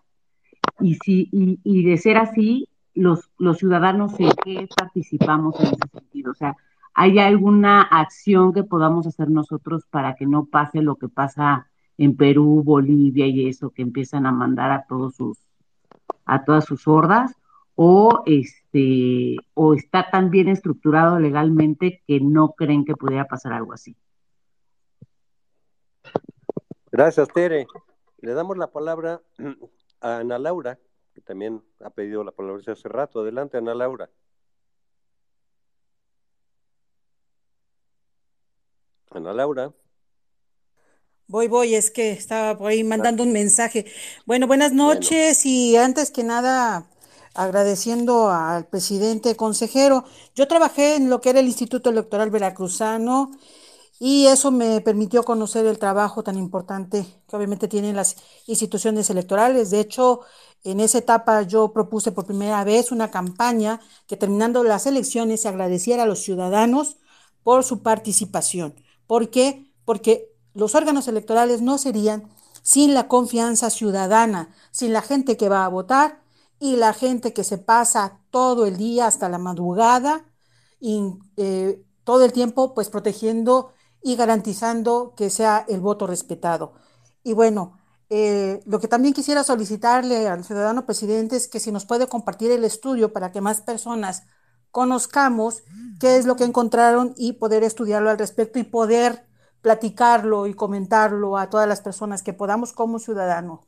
La otra pregunta es si se ha calculado el impacto de esta parte de, este plan B que ya está en funcionamiento, que se, que se refiere a cómo han recortado el gasto para los medios de comunicación. Es un golpe durísimo a los medios de comunicación y a mí me extraña mucho que no se hayan movilizado.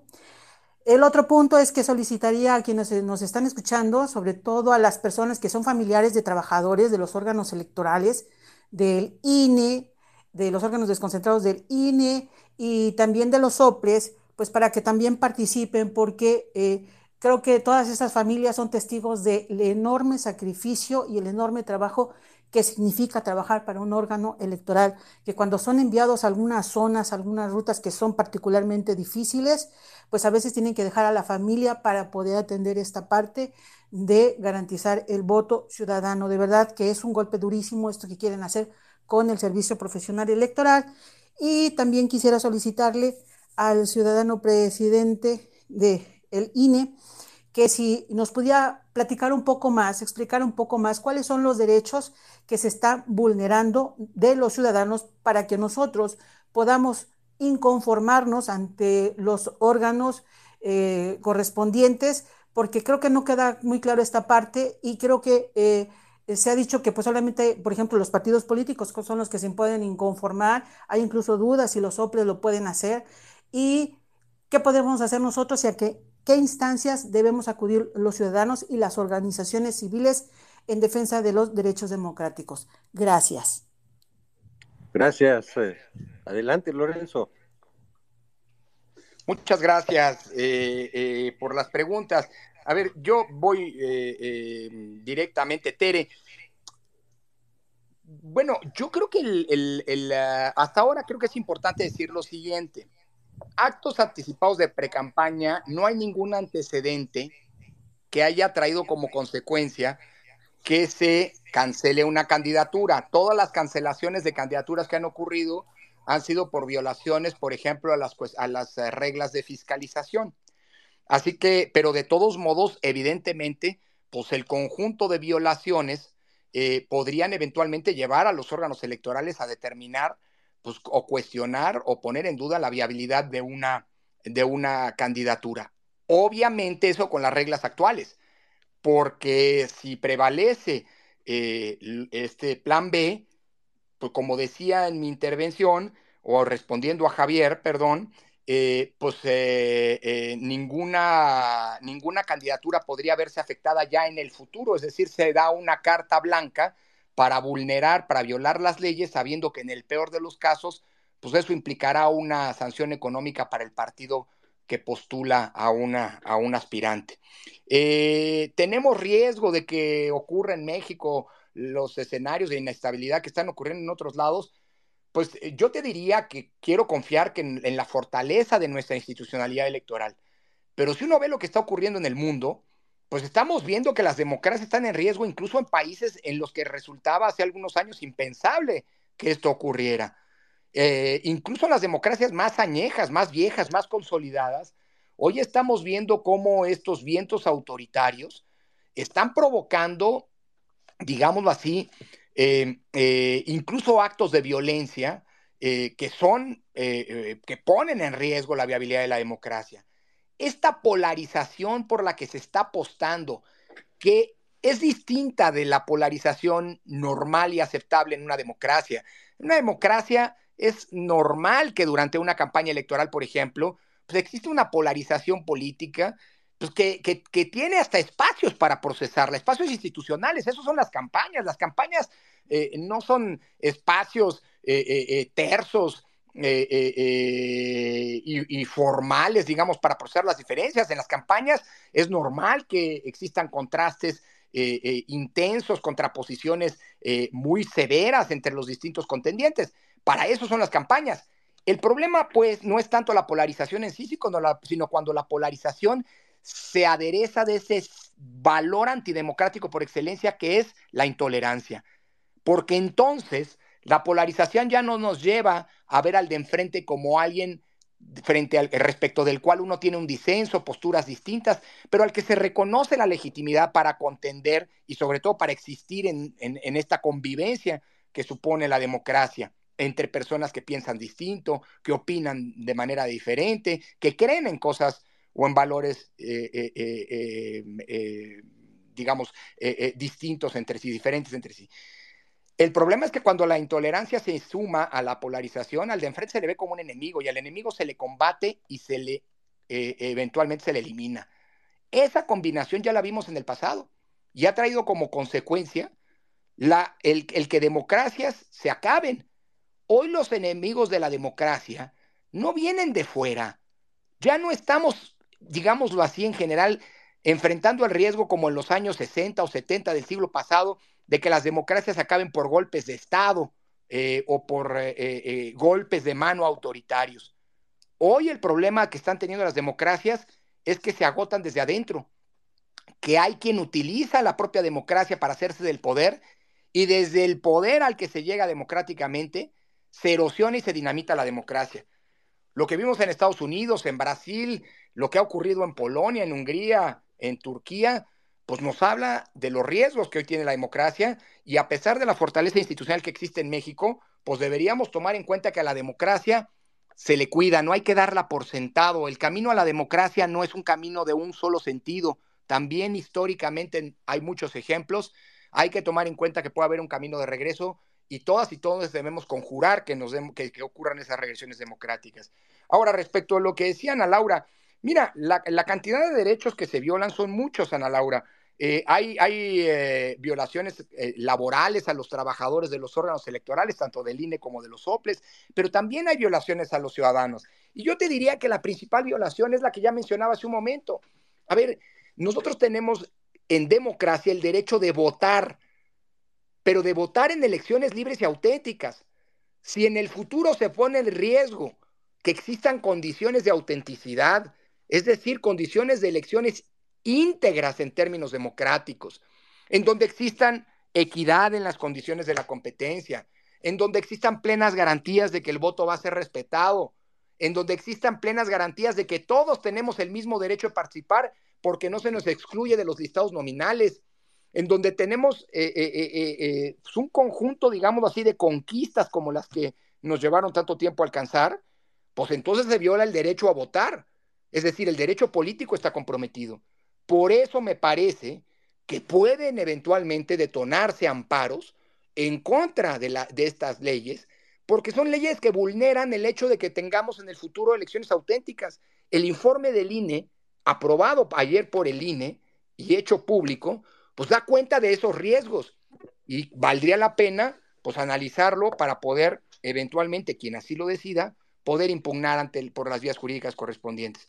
Y permítanme decir que el, informe que ayer presentamos está a disposición de todos. De hecho, pues si así les parece, pues yo en mi cuenta de Twitter subiría eh, la liga del informe completo. Es un informe muy largo, muy detallado, pero también hay una versión ejecutiva que en unas 12 páginas resume, digámoslo así, todos los riesgos que trae consigo este plan B y también hay una serie de, versiones muy sencillas con infografías y demás que estamos difundiendo desde el INE para que todo el mundo pueda de una manera muy clara, muy eh, eh, sencilla justamente, comprender la gravedad de lo que supone para la democracia mexicana este plan B. Gracias, Lorenzo. Eh, me está pidiendo comentar algo, Javier. Yo quisiera, yo quisiera solamente comentar agregar que hay que recordar también que no solamente es la anticonstitucionalidad de varios de los artículos de esta reforma secundaria, sino que se violentó el procedimiento mismo. Es decir, se pasaron por alto una serie de los procesos para tomar eh, las decisiones, para aprobar leyes. Vaya, ni siquiera la leyeron, fue de inmediato, no se hizo, no se, no se siguieron los, el debido proceso, digamos, en, el, en, la legislación. Y eso pues, eh, mancha, por supuesto, la reforma y podría ser elemento para que la Corte tome en cuenta también eso. No sé qué opinas, Javier, adelante. Sí, a ver, definitivamente yo pensaría, José Antonio, que ese es uno de los principales argumentos que tiene que estar muy bien planteado en las acciones de inconstitucionalidad. Eso le permitiría a la Corte, si se toma en serio, digamos, el proceso legislativo y su carácter deliberativo, pues borrar del mapa, invalidar esta reforma por completo. digo tres cosas de, manera eh, telegráfica. A ver, eh, como decía ya el, consejero presidente, aquí la cantidad de, derechos y de garantías, también hay que enfatizarlo, que se violan es enorme. Se, se viola el derecho a votar, a participar en los mecanismos de, democracia semidirecta como las consultas y las revocaciones que también organiza eh, el INE, el derecho de asociación que también es tutelado por el, por, el, por el propio instituto y obviamente también por los OPRES, el derecho a la identidad, que no se nos olvide que el INE también garantiza el derecho, esa credencial para, para votar también es una de nueva cuenta de esas garantías y esos instrumentos que nos permite identificarnos a todos como ciudadanas y como ciudadanos, ¿no? Y también hay que decirlo, el INE maneja una enorme cantidad de datos eh, personales que con esta reforma se podrían impugnar. Eso, eso que hace, de nueva cuenta, que haya muchas vías y de nuevo las, las sintetizo y, y déjenme ponerlo así, reflexiono rápido sobre qué se puede hacer desde la ciudadanía.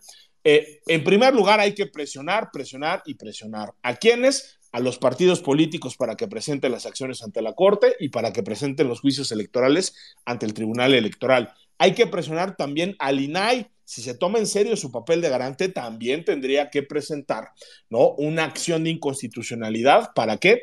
Porque para defender la protección de nuestros datos personales que también están siendo amenazados. Y también como ciudadanas y ciudadanos en lo individual y también como como, como, organizaciones que se pueden presentar. Se pueden presentar amparos en contra de eh, la reforma electoral. Ahí el plazo es muy importante, son 30 días hábiles después de su publicación. Y también habrá que acudir idealmente al Tribunal Electoral a presentar que juicios electorales en contra de los actos de aplicación, pero quizá también en contra de la publicación, porque esta es una reforma que empieza a generar efectos negativos en nuestros derechos desde su entrada en, vigor. Eh, cerraría diciendo que tiempos extraordinarios demandan medidas extraordinarias. Creo que en esto hay que ir en bola y hay que ir eh, bien coordinados. Eh, no solo el INE y las instituciones electorales son de todas y de todos, la democracia también es de todas y de todos. Y si entre todas y todas no acudimos a los tribunales a defenderla, pues la podemos perder, ¿no? El riesgo es muy grande y así como el riesgo es muy grande, creo que esa capacidad de articularnos y salir en defensa de nuestros derechos también va a tener que ser eh, eh, enorme, José Antonio. Eh, gracias, Javier. Ah, vamos a darle el micrófono a Jesús Horacio, que ya lleva rato pidiendo la palabra. Adelante, Jesús. Muchas gracias, muy buenas noches a todos, muy breve. Eh, consejero presidente, ha sido muy clara toda la exposición y los motivos, causas y por demás eh, de manera muy clara. Pregunta muy específica, ¿qué representa en estos momentos para el INE la participación de la ciudadanía como observadores electorales en los procesos del 23 y del 24? Sería cuanto, gracias. Eh, gracias, Jesús. Y vamos a ver la palabra también ahora a Jaina, que pues es eh, una defensora también persistente, digamos, de esta causa. Adelante, Jaina. Muchísimas gracias, muy buenas noches a todos. También trataré de ser muy breve. Consejero presidente, me gustaría saber en qué y cómo cambian, digamos, más allá del número de casillas, cómo cambia la instalación de las mismas eh, sí me queda claro que la capacitación bajará muchísimo. En este momento se me ocurre a bote pronto, por supuesto, la capacitación en línea, pero más allá de eso, creo que el INE tiene a disposición un ejército de ciudadanos, que somos nosotros los que estamos aquí y muchos más que queremos saber cómo podemos ayudar y me parece muy pertinente la pregunta del compañero que me antecedió la palabra. Muchísimas gracias. Gracias, Gina. Y antes de pasarle la palabra a Lorenzo, eh, Lorenzo, ya estamos sobre las dos horas. Por favor, cuando te tengas que retirar, lo entendemos, nos avisas para ir preparando la salida. Adelante, adelante, José Antonio, aquí estamos. Para nosotros es importantísimo y para mí es un privilegio estar con ustedes. Adelante, no hay problema. De acuerdo, eh, tú nos avisas cuando ya, cuando ya este, te tengas que retirar en el momento que quieras, pero por lo pronto le seguimos. Gracias, Lorenzo. Adelante. Bueno, muchas gracias. A ver, yo primero subrayaría lo que acaba de decir con mucha precisión eh, Javier. Omití mencionar, aunque antes ya se había señalado, que claro que también está en riesgo el derecho a la eh, identidad y la protección de nuestros datos personales. Hombre, eh, ya lo decía, ahora se pretende que con, para presuntamente ahorrar recursos, pues los módulos de atención ciudadana estén en oficinas gubernamentales y nosotros dependamos justamente de los horarios, de la disposición, de la buena voluntad de generarnos espacios suficientes, no solamente para poder dar un servicio de calidad cuando se atiende a quienes vayan a cambiar su situación registral, eh, porque cambiaron, por ejemplo, de domicilio, o bien cuando se están inscribiendo por primera vez como ciudadanas y ciudadanos en el propio padrón. Eh, también está en riesgo pues el que hoy tengamos plena autonomía y garantía de que nuestros espacios en donde se procesan y se resguardan documentos que implican datos personales, pues en un futuro eventualmente esté en riesgo. Creo que parte de la, del hecho de que hoy tengamos eh, como responsabilidad, como instituto, no solamente eh, eh, preservar, sino también resguardar la base de datos personales, incluyendo los biométricos más grande del país, eh, pues eh, se pone evidentemente en riesgo, no solamente frente a los recortes presupuestales, porque ya hemos visto cómo otras dependencias, cuando dejan de invertir lo que se debe invertir para tener protección frente a eventuales ataques informáticos, pues, eh, pues digamos, eso genera un, daños incalculables.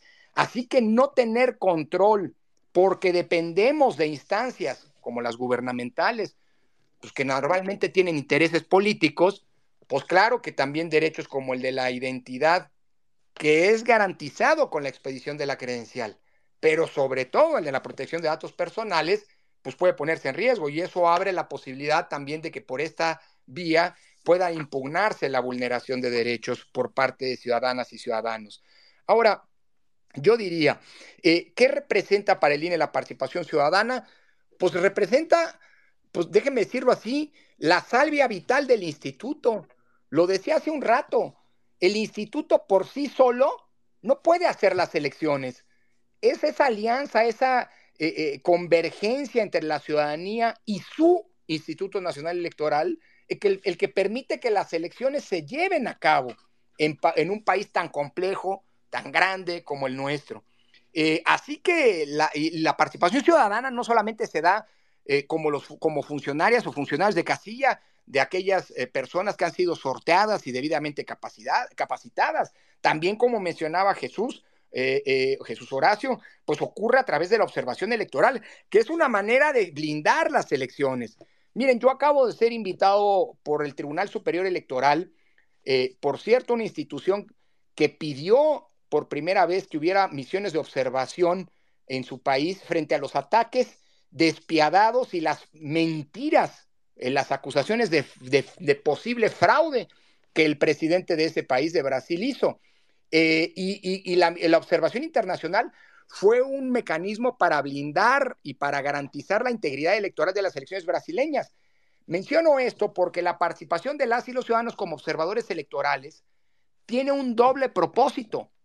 Primero, elevar el contexto de exigencia para las propias autoridades electorales. Que nosotros como INE, como OPLES, nos sepamos observados por ciudadanas y ciudadanos que van a evidenciar cualquier falla en la organización o cualquier vulneración a la integridad electoral, nos obliga a hacer mejor nuestro trabajo. Es decir, la alianza del INE con la ciudadanía no es pedir un acompañamiento gratuito e incondicional, de ninguna manera. El INE requiere de una ciudadanía que acompañe de manera crítica y exigente a los órganos electorales que hagamos bien nuestro trabajo. Pero también, por otro lado, la observación electoral, la ciudadanía participando en la observación electoral, también sirve como una garantía de integridad a la elección. Porque si las cosas se hacen bien, los observadores de sus informes así lo van a decir. Y si algún contendiente desleal con la democracia acusa eh, falsamente de irregularidades, pues los informes de las, de, las, eh, de las agrupaciones, de las asociaciones que hacen observación electoral, sirven para desmentir esas acusaciones falsas de malos jugadores en términos democráticos.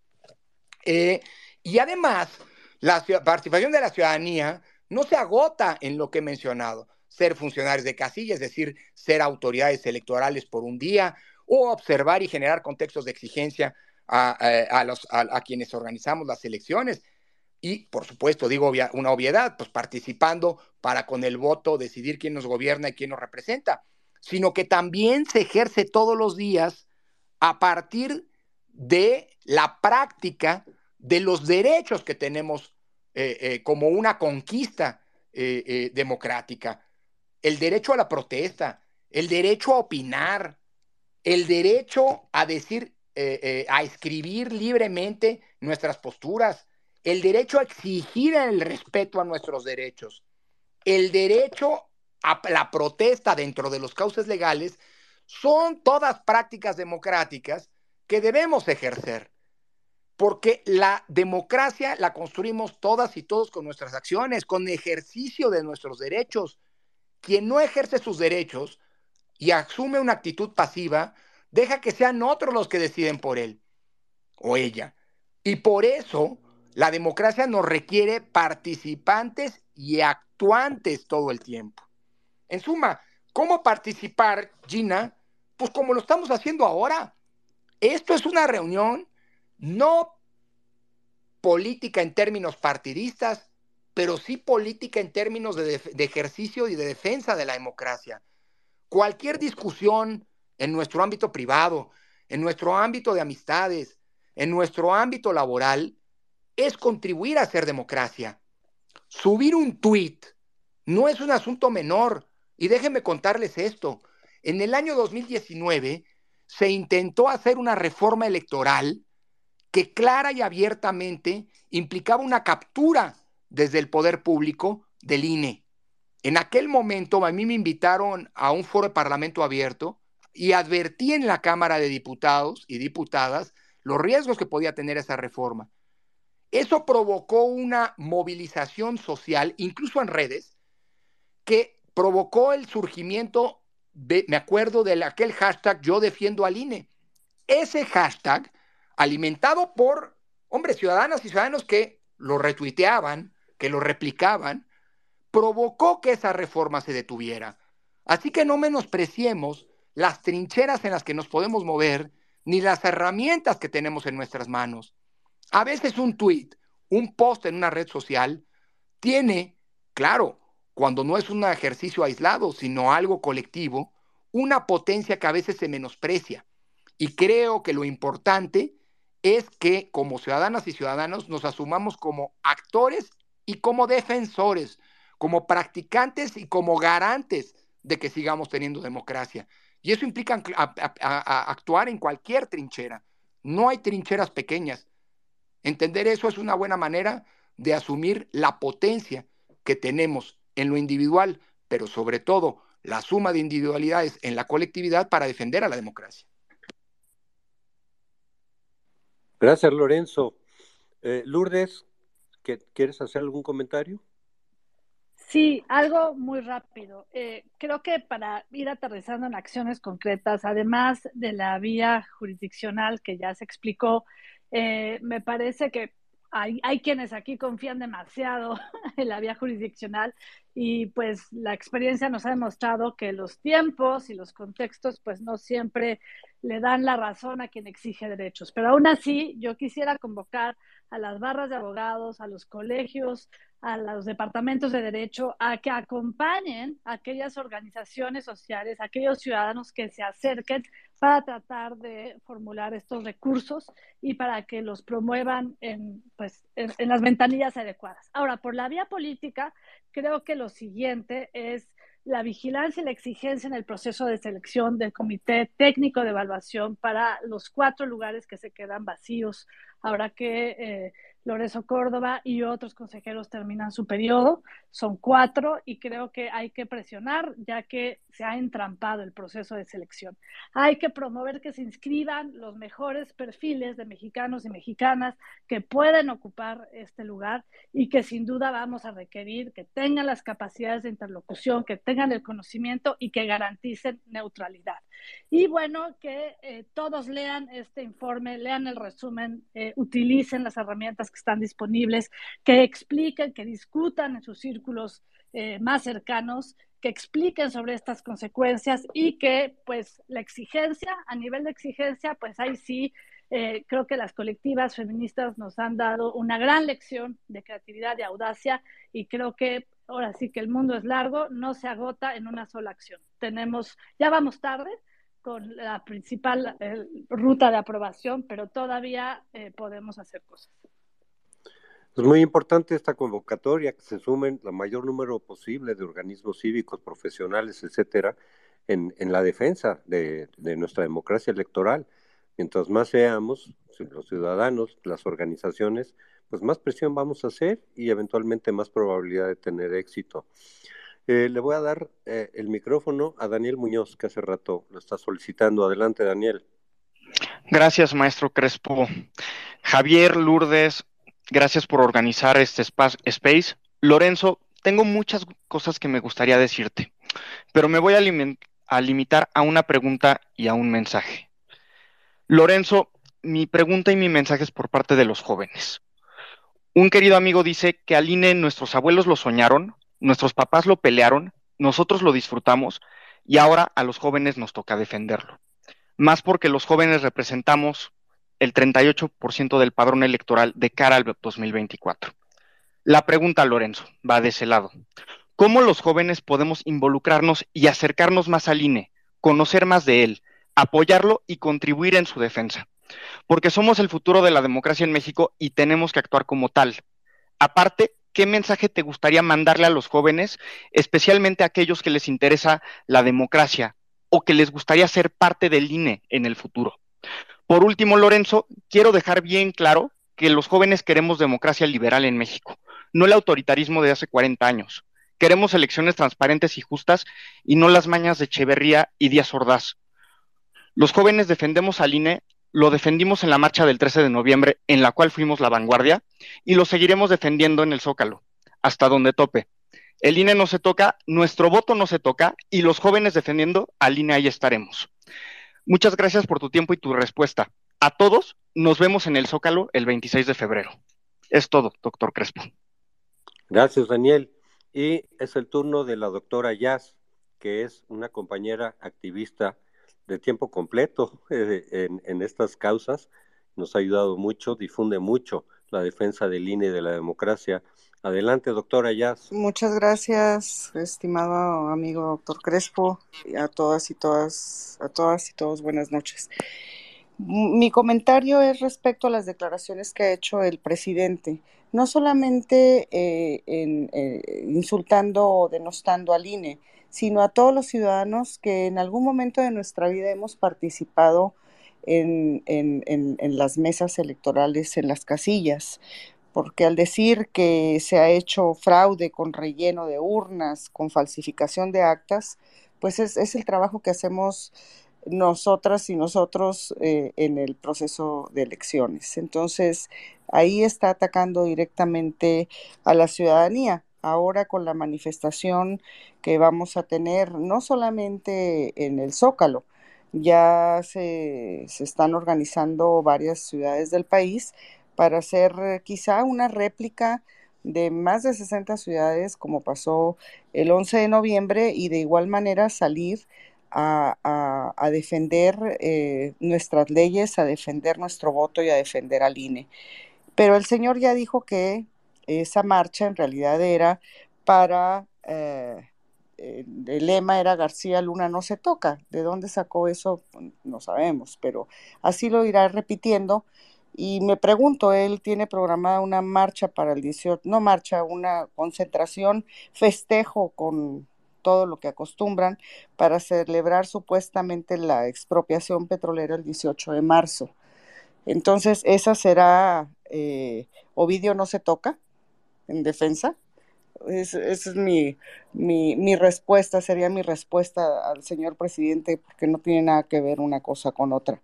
Mi pregunta, eh, consejero presidente, es ¿cuál sería, cuáles serían las afectaciones al voto de mexicanos en el extranjero de llegarse a concretar este, este plan B.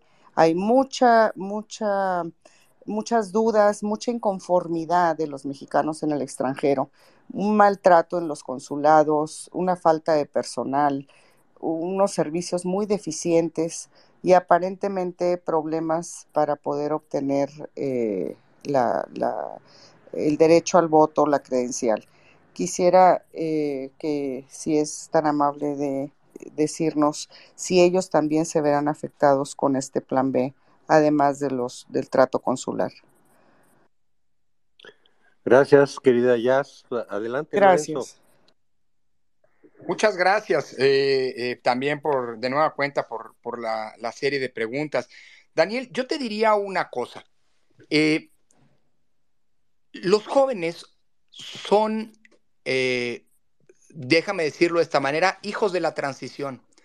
Es decir, los eh, chicos, las chicas que eh, por primera vez eh, o por primeras veces están ejerciendo el derecho al voto, no vivieron ese México en donde ese derecho no tenía ninguna garantía y para muchos ni siquiera tenía sentido porque las elecciones estaban predeterminadas en términos del ganador, precisamente porque el gobierno las organizaba.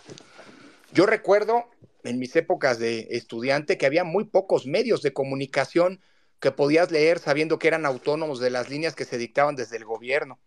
Eh, eh, y, creo que, que, que, que, lo más importante que tenemos que hacer nosotros para, eh, digamos, inculcar esa vocación democrática en nuestras chicas y chicos es justamente contarles que esto que hoy gozamos como libertades, pues no siempre estuvo allí.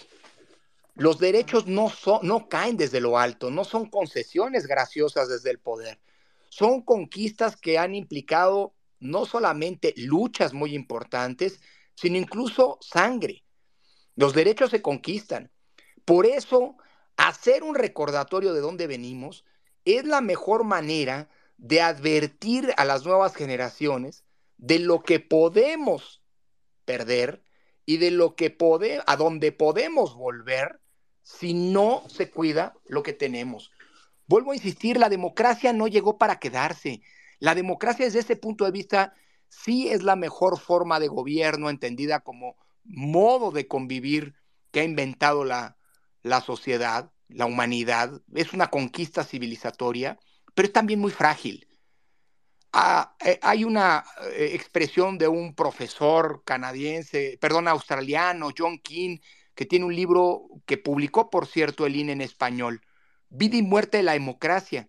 A lo largo de la historia hay muchas democracias que han surgido, pero también muchas que han muerto, que han perecido, porque no se les cuidó. La democracia es frágil desde ese punto de vista, pero también es fuerte cuando todas y todos asumimos que hay que cuidarla y que depende de nosotros, no de otros, precisamente ese cuidado. Déjame decirte que la verdad, si uno observa las cifras de participación de, de los jóvenes en México, por ejemplo, la tasa de aceptación a ser funcionarios de casilla es mucho más alta en la franja de edad de los nuevos ciudadanos entre los 18 y los 25 años de lo que ocurre con ciudadanos mayores, ciudadanos y ciudadanas que son convocadas. Y eso son buenas noticias. Bueno, hemos visto expresiones como en 2012 el movimiento 132 o eh, eh, eh, expresiones de protesta, de defensa de derechos llevadas a cabo por jóvenes, que la verdad es muy alentador, pero creo que una responsabilidad de todas y todos es darles herramientas y creo que, insisto, saber de dónde venimos, tener consciente de dónde venimos, de dónde venimos, y que si no se cuida lo que hoy tenemos, es a donde podemos volver, es la mejor manera de hacer ciudadanía y sobre todo de hacer ciudadanía en clave democrática. Ahora, eh, eh, doctora Jazz, mire, tiene razón el presidente con sus declaraciones. Ha habido fraudes, rellenos de urnas, pero en una época previa a la gran construcción, a la gran apuesta que tanto nos ha costado eh, como sociedad, que es la de construir las instituciones electorales, los procedimientos y las reglas que hoy tenemos. Sí, se rellenaban urnas, sí, se rasuraban a ciudadanas y ciudadanos y se les impedía votar, sí, votaban los muertos, pero hace 35 años. Eso ya no ocurre. Los muertos ya no votan. A veces hay algunos tramposos que utilizan nombres de personas fallecidas para promover ejercicios de participación ciudadana, pero gracias a que hoy tenemos una autoridad electoral que administra un padrón pulcro, confiable, eh, eh, técnicamente muy solvente, es que esas trampas se pueden identificar y a los tramposos se les sanciona, como ha ocurrido. Así que eh, esto que dice el presidente, pues sí, sí nos pasó, pero hace un mucho tiempo, un tiempo que afortunadamente dejamos atrás y al que creo que no podemos permitirnos el lujo de volver. Y, también el plan B trae, como mencionábamos, eh, eh, y, atiendo su pregunta, doctora, eh, afectaciones a los mexicanos, a las mexicanas y mexicanos que tienen su credencial y que decidan votar desde el extranjero. La más grave es que ahora no se pide, dos, son dos. Por un lado, será el gobierno a través de la Secretaría de Relaciones Exteriores la que va a decir quiénes pueden votar y quién no. Es decir, ya no va a ser un órgano autónomo con todos los mecanismos de control y de vigilancia por parte de los partidos políticos, quien, eh, quien va a definir el listado de los potenciales votantes desde el extranjero, sino va a ser la propia dependencia del gobierno. Y no se establece en la ley ningún mecanismo para controlar una instancia de gobierno que pertenece pues, a una orientación política determinada, de manera legítima, porque quien llega al gobierno llega a través de elecciones ciertas, confiables y transparentes. Pero la historia nos enseña que la democracia implica que un gobierno no debe ser el que organice las elecciones. Y en segundo lugar, la afectación ocurre porque ahora se abre la posibilidad que pueda votar ciudadanas y ciudadanos mexicanos desde el extranjero, aún sin tener la credencial para votar que hoy el INE les provee incluso a los connacionales que viven fuera del país.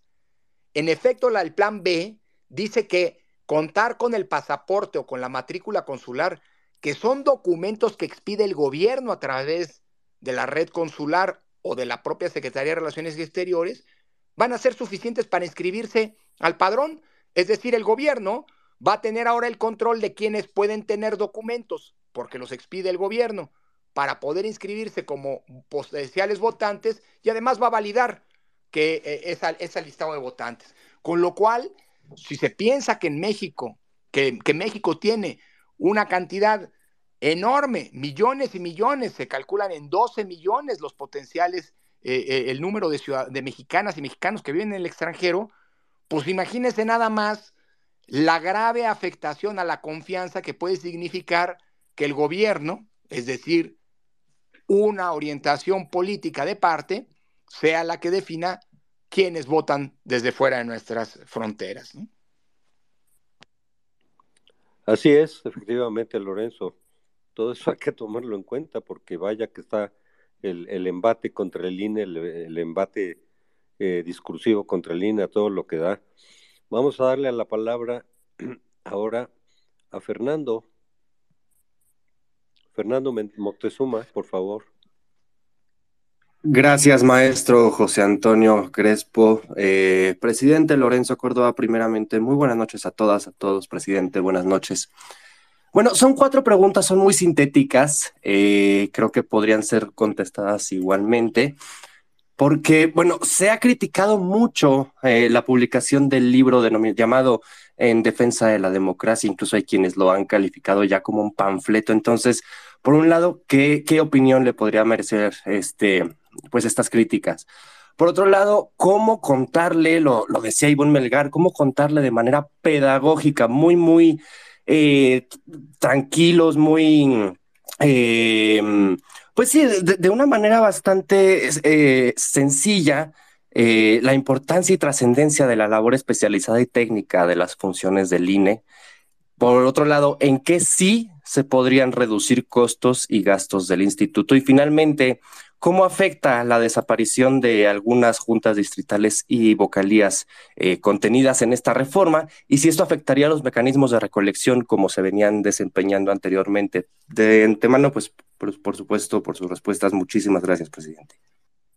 Gracias. A ver, adelante, Luis Carpinteiro.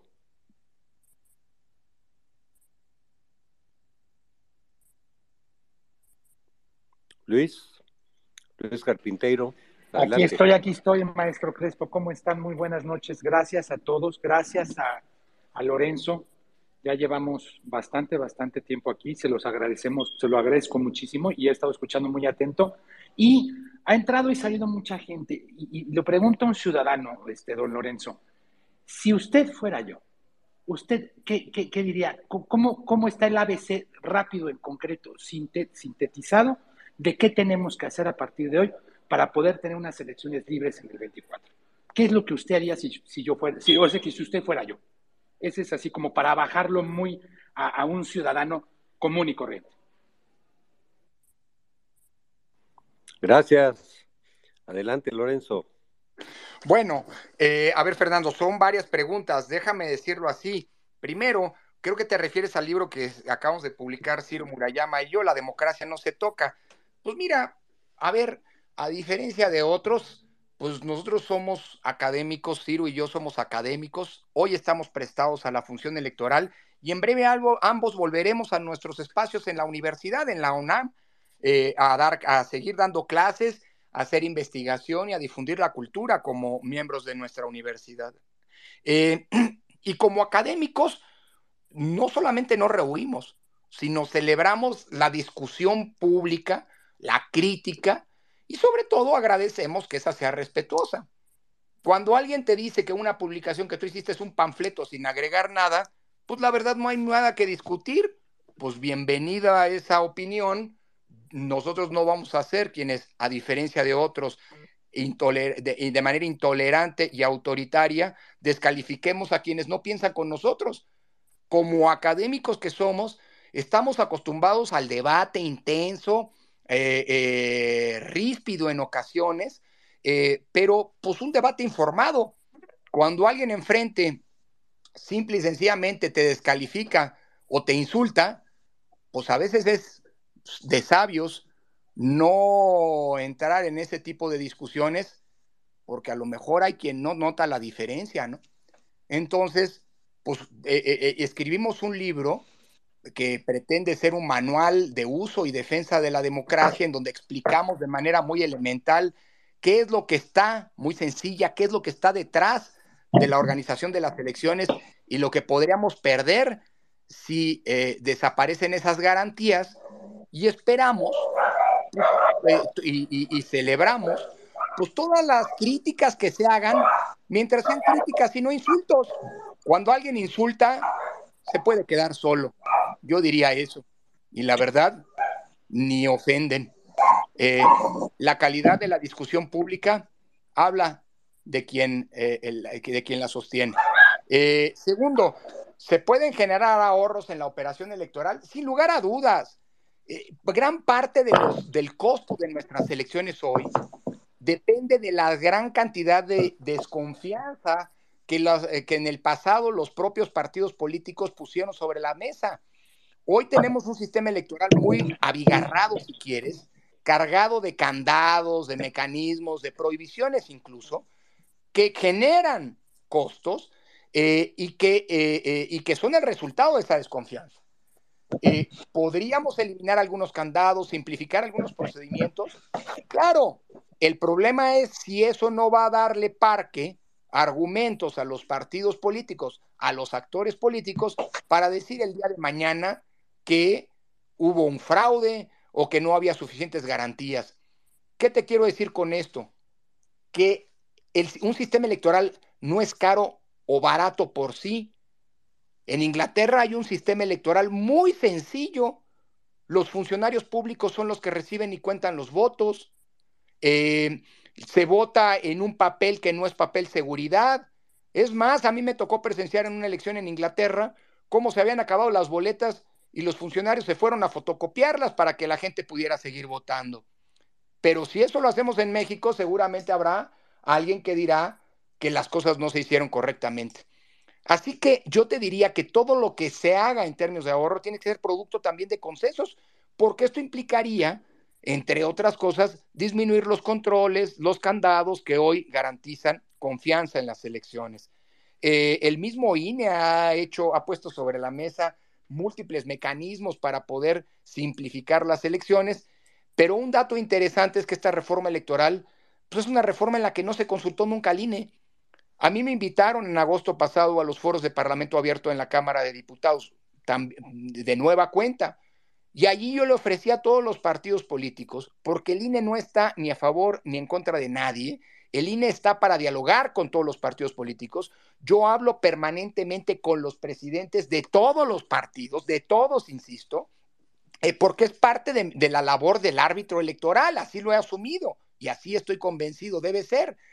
Eh, eh, y ofrecí en su momento que si había alguna duda, si se necesitaba alguna información de cara a la discusión de una eventual reforma electoral, nos preguntaran y nosotros estamos para generar como órgano técnico la información que sea necesaria a quienes toman las decisiones sobre las reglas del juego en nuestro país.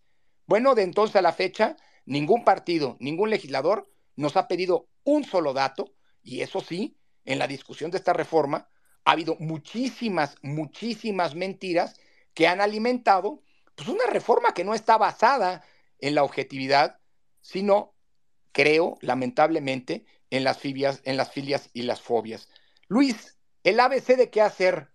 Pues mira, puede parecer retórico, pero yo te diría que lo que hay que hacer es aprovechar todos los espacios, todos los mecanismos que están a nuestro alcance, incluido algo tan sencillo como las redes sociales, para levantar nuestra voz. Lo que no puede ocurrir, la, democracia la podemos perder, ¿eh? No hay que permitirlo y hay que dar una dura batalla para evitar que eso ocurra. Lo que sería verdaderamente lamentable es perder la democracia sin mover un dedo. Es decir, la democracia cuando la sociedad se mueve y la defiende, no se agota. Pero cuando la democracia ha muerto, y así nos lo enseñan múltiples ejercicios, experiencias en la historia, casos a lo largo de la historia, es porque ha habido indolencia de parte de las y los ciudadanos. Un ciudadano que se guarda en su casa, un ciudadano que deja pasar las cosas, es un ciudadano que al final del día es cómplice si la democracia se nos acaba. Así que yo te diría, Luis, eh, a defenderla en cualquier trinchera. Si hay que ejercer el derecho a la protesta y salir a la calle, es absolutamente legítimo. Si hay que ejercer nuestra libertad de expresión y pronunciarnos a través de distintos mecanismos, si tienes posibilidad de escribir en el periódico, si tienes posibilidad de escribir eh, o, de, o de compartir tu opinión en algún círculo de discusión, en tu propia familia, Defender la democracia es algo que las y los ciudadanos debemos hacer hasta en la mesa de la comida en nuestras casas. Si hacemos eso, si todos hacemos nuestro trabajo, la democracia, que es una construcción colectiva, va a perdurar. Si todos dejamos que sea el de al lado el responsable de cuidarla, vamos a ser cómplices si el día de mañana la perdemos. Efectivamente, así es, Lorenzo, por eso ojalá que vayamos muchos a la, a la nueva concentración para protestar en contra de este plan B. En fin, le, doy eh, el micrófono a Aida, que también hace mucho tiempo que está esperando. Adelante, Aida. ¿Qué tal? Buenas noches. Muchas gracias, doctor Córdoba, por acompañarnos y pues informarnos eh, plenamente cuál es la situación que atraviesa nuestra democracia en estos momentos. Eh, en mi opinión, este plan B es eh, un evidente intento de sabotaje del INE y de nuestra democracia. Y pues definitivamente no lo vamos a permitir. Eh, realmente tengo dos eh, preguntas. Eh, supuestamente si este plan B afecta y qué tanto afecta las finanzas de, del instituto para llevar a, buen fin las elecciones del 2024 y si es posible que como ciudadanos podamos aportar el recurso económico faltante en un momento dado. No sé si, si exista esa posibilidad de que si les quitan el dinero, pues los ciudadanos lo aportemos de modo de que las elecciones eh, se cumplan a, cabalidad, ¿no? Esa es una pregunta. Y la otra es que eh, nunca me ha quedado claro por qué la señora Delfina, siendo señalada como eh, delincuente electoral, haya tenido la posibilidad de estar como candidata a gobernadora del Estado de México. ¿Qué cosas deberían cambiar en los reglamentos de, del INE para que definitivamente esto no puede suceder? No podemos tener ni asesinos, ni violadores, ni delincuentes o electorales como candidatos oficiales del instituto. Muchísimas gracias, este, doctor, y, y agradezco de antemano su respuesta. Gracias. Ah, es el turno de Rahul, adelante. Ah, muchísimas gracias, buenas noches. Eh, Lorenzo, eh, el día de hoy o el día de ayer, eh, el presidente aprovecha la tribuna y, señala algo que a mí se me hace grave, ¿no? Dice, acusa a AMLO que el INE pone en riesgo las elecciones. Desde esa tribuna, él ha, ha hecho estos señalamientos y también habla de que presupuestariamente se puede disminuir a más de la mitad el presupuesto del INE y organizar de la misma manera las elecciones. El instituto, ¿cómo contrarresta esa información que a través de televisión masiva y a través de su, de su mañanera, él realmente malinforma y, y se atreve a hacer una declaración como esta que dice que el INE pone en peligro las próximas elecciones presidenciales? Agradezco tu respuesta. Sí, no solo eso, ya está diciendo que la marcha de, bueno, la concentración del 26 en realidad no es para defender al INE, sino a García Luna. Entonces, bueno, pues ya, ese nivel su discurso, pero ojalá le haga propaganda, porque así, ojalá le ataque. Así le hizo mucha propaganda a la marcha del 13 de noviembre, pero en fin, adelante, Lorenzo. Muchas gracias. Bueno, lo primero que, diría a las preguntas que me hace Aida es lo siguiente. Eh, el, así llamado plan B eh, no implica, al menos en, primera instancia, un eh, lastimar las finanzas que hoy tiene el INE de cara al 24, pero solamente esto es en apariencia porque en efecto sí puede llegar de en caso de prosperar a afectar la organización de las elecciones del 24. Permítanme explicarme. Para este año, 2023, el INE sufrió un recorte muy importante, es el segundo recorte más grande de la historia. Eh, la Cámara de Diputados decidió eh, disminuir en 4.500 millones de pesos el presupuesto que habíamos solicitado para el año en curso. Sin embargo, afortunadamente, no se concretó una de las posibilidades que la Constitución prevé, es decir, que en este año 2023 se realizara una consulta popular. Hay que recordar que con la reforma de 2019 ahora las consultas populares como la que el INE tuvo que organizar en 2021, recordarán que se quería someter a, a consultas si se enjuiciaba a los expresidentes o no y que la Corte cambió la pregunta. Bueno, esa posibilidad existe todos los años y podía ocurrir que en 2023 hubiera una, una consulta popular. Por eso el INE se vio obligado a prever el costo de una consulta popular, porque cuando el INE tiene que presentar su solicitud de presupuesto a la Cámara de Diputados, pues todavía no se sabe si va a haber o no consulta. Así que es por si se llegara a realizar.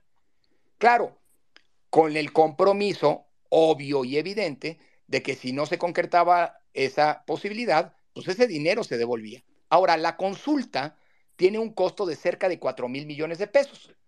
Y como ya pasó la posibilidad de que se solicitara la realización de una consulta y esto no ocurrió, esos 4 mil millones de pesos pues ya no son necesarios para el INE.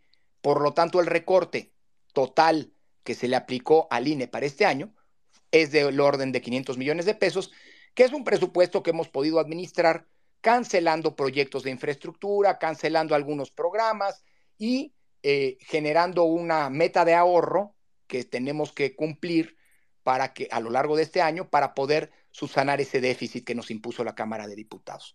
Y hasta ahí podríamos decir, pues no hay mayor problema, ¿no? Porque el INE tiene suficientes recursos que no comprometen la realización de las elecciones del Estado de México y de Coahuila, que se realizarán en junio próximo, ni tampoco los recursos necesarios para comenzar con la organización del proceso electoral de 2024, que comienza de acuerdo con la ley en noviembre, eh, perdón, en septiembre, y de acuerdo con el plan B, según esto, en noviembre. Pero ya se tienen que empezar a hacer gastos desde este año.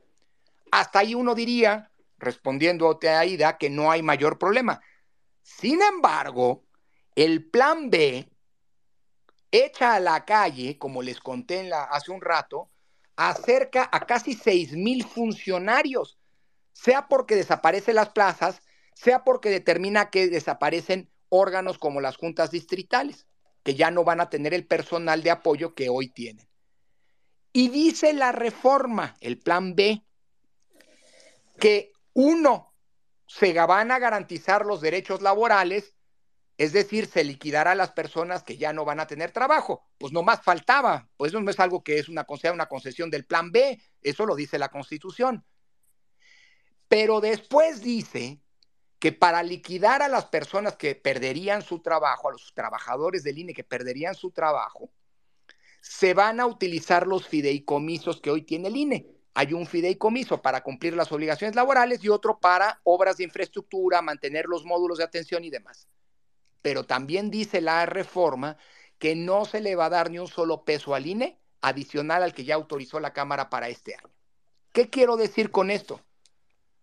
Que si el plan B prospera, si existe la desaparición de estas casi 6 mil plazas de trabajadores, el costo de las liquidaciones puede superar los 6 mil millones de pesos. Y el dinero que hoy tiene el INE en los fideicomisos, tanto para atender las obligaciones laborales como para las obras de infraestructura, es de apenas 1.200 millones. O sea que, si el plan B prospera, el INE va a tener que desembolsar dinero que hoy sirve para hacer las elecciones por el orden de 4 mil, casi 5 mil millones de pesos. Es decir, está en riesgo hasta por la vía presupuestal, por lo que supone el plan B, que el INE tenga suficientes recursos para comenzar a organizar las elecciones del 24. Por eso es tan grave lo que este plan B supone. Ahora, ¿pueden los particulares aportar, los ciudadanos aportar dinero al INE? No, Aida, y no es correcto, porque las elecciones no pueden ser el resultado de la generosidad de las y los ciudadanos. Las, las elecciones son un derecho que tienen los ciudadanos y es una obligación del Estado sufragar las condiciones para que esas elecciones sean ciertas. Me parece que se generaría un pésimo incentivo si las elecciones dependen de la generosidad ciudadana y no del cumplimiento de obligaciones por parte del Estado. Sobre todo porque el día de mañana dirán, ah, pues si lo va a pagar la ciudadanía, a ver quién lo paga. Y la democracia es un derecho, no debe ser un costo para la ciudadanía. Por lo que hablabas de la candidatura de eh, alguna coalición al, al Estado, la precandidatura, en el Estado de México, yo te diría que el INE hizo su trabajo en su momento, Aida, se sancionaron conductas ilícitas, el Tribunal Electoral confirmó que se habían cometido conductas ilícitas y validó las sanciones que impuso el tribunal, y hoy le toca a los órganos electorales, en este caso, como es una, son candidaturas locales, eh, eh, es el, el órgano electoral, en este caso del Estado de México, si se cumplen o no los requisitos. Y, no hay que estar inventando condiciones que no están en la ley. Si se cree que pues, quien cometió algún ilícito en el pasado no debe poder, eso que sea registrado, pues eso tiene que establecerse en la ley. Eh, y estoy seguro que el Instituto Electoral del Estado de México aplicará las reglas vigentes y registrará a quien tiene derecho y a quien no, no.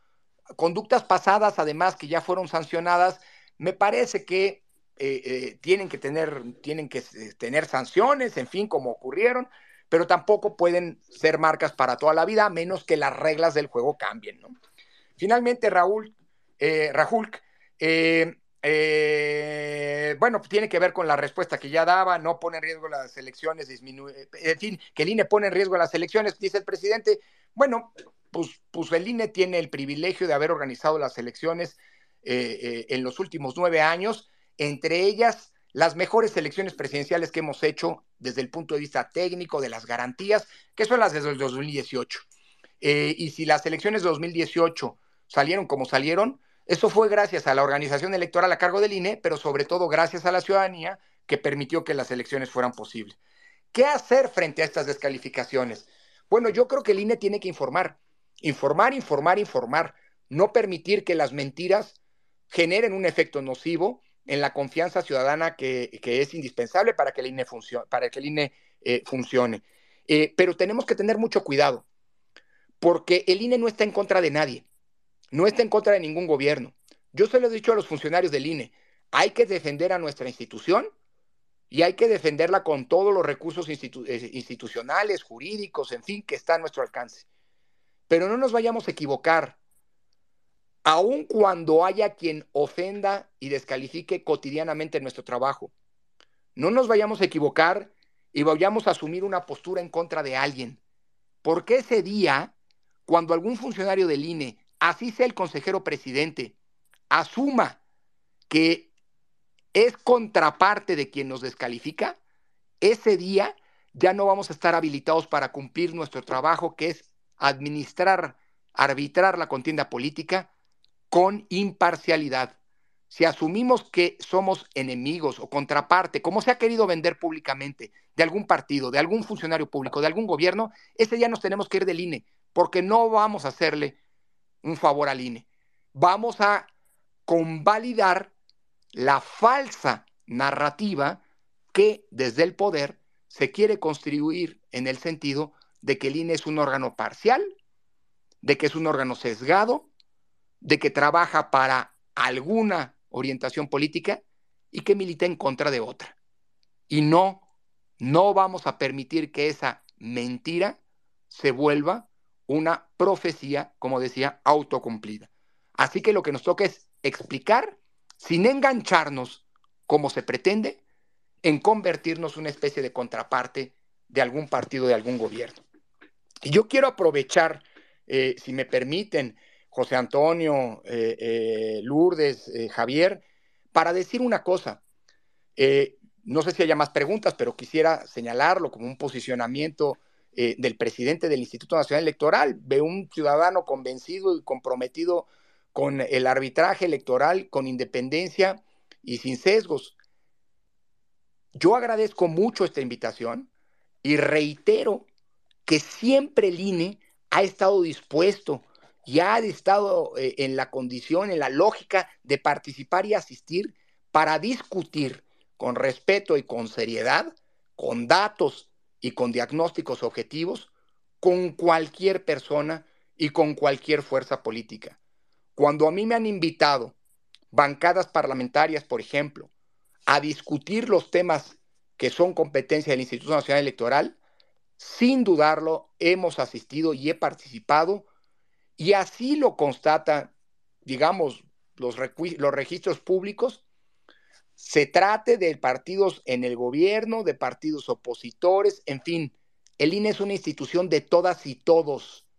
y a todas y todos nos dirigimos con respeto y cuando haya una invitación a discutir, esperamos respetuosamente y hasta cuando no lo sea, es nuestra obligación asistir. Así que estar aquí hoy es un compromiso con, digamos, la democracia eh, que reiteraremos y reiteraré como eh, consejero presidente, me invite cualquier fuerza política, cualquier organización ciudadana de la orientación de que se trate, porque creo que hay una, y he procurado actuar siempre así, con una convicción. México es la casa de todas y todos. México es la casa de todas las orientaciones políticas que existen en la sociedad, que son para el INE todas invariablemente legítimas. Y creo que esa casa común en la que todas y todos cabemos en nuestra diversidad, que es la gran riqueza de nuestro país, de nuestra sociedad, creo que esa hay que preservarla sin eh, caer en esta lógica de que hay algunos mejores que otros, algunos buenos y otros que no merecen la pena estar aquí, porque esa es una mentalidad autoritaria que desde el INE jamás vamos a respaldar ni vamos a secundar. Lorenzo, ya estamos cerca de las tres horas, si te parece, un par de preguntas más para ir ya preparando la salida.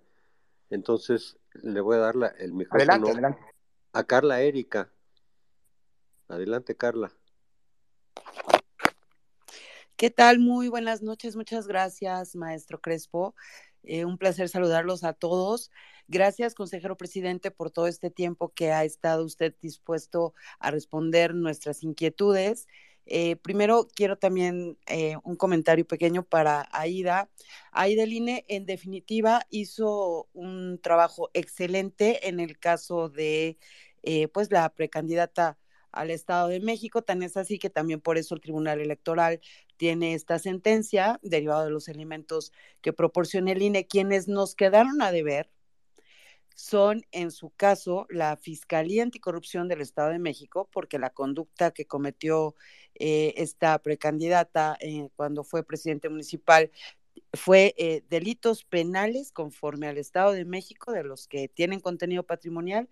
Quien nos quedó a deber ahí fue la Fiscalía Anticorrupción del Estado de México y desde el aspecto electoral la FEPADE. Entonces, mientras si ellos no accionaron las denuncias correspondientes para lograr, en su caso, una consignación y una sentencia conforme a la ley, ella no tiene derechos políticos suspendidos. El INE realizó un trabajo excelente e impecable. Quienes nos quedaron a deber a los ciudadanos en justicia fueron otras autoridades. Por otro lado, eh, primero que nada, pues aquí voy a ventilar eh, edades. Don Lorenzo, usted y yo somos de la misma generación, somos modelo 72 y coincido perfectamente en todo su planteamiento. Yo les eh, tengo oportunidad de tratar con muchos jóvenes. Cada vez que hablamos del derecho, de nuestros derechos políticos, siempre comienzo con esta, esta eh, afirmación. Yo aprendí, yo fui a votar, aprendí a votar sabiendo que mi voto no contaba.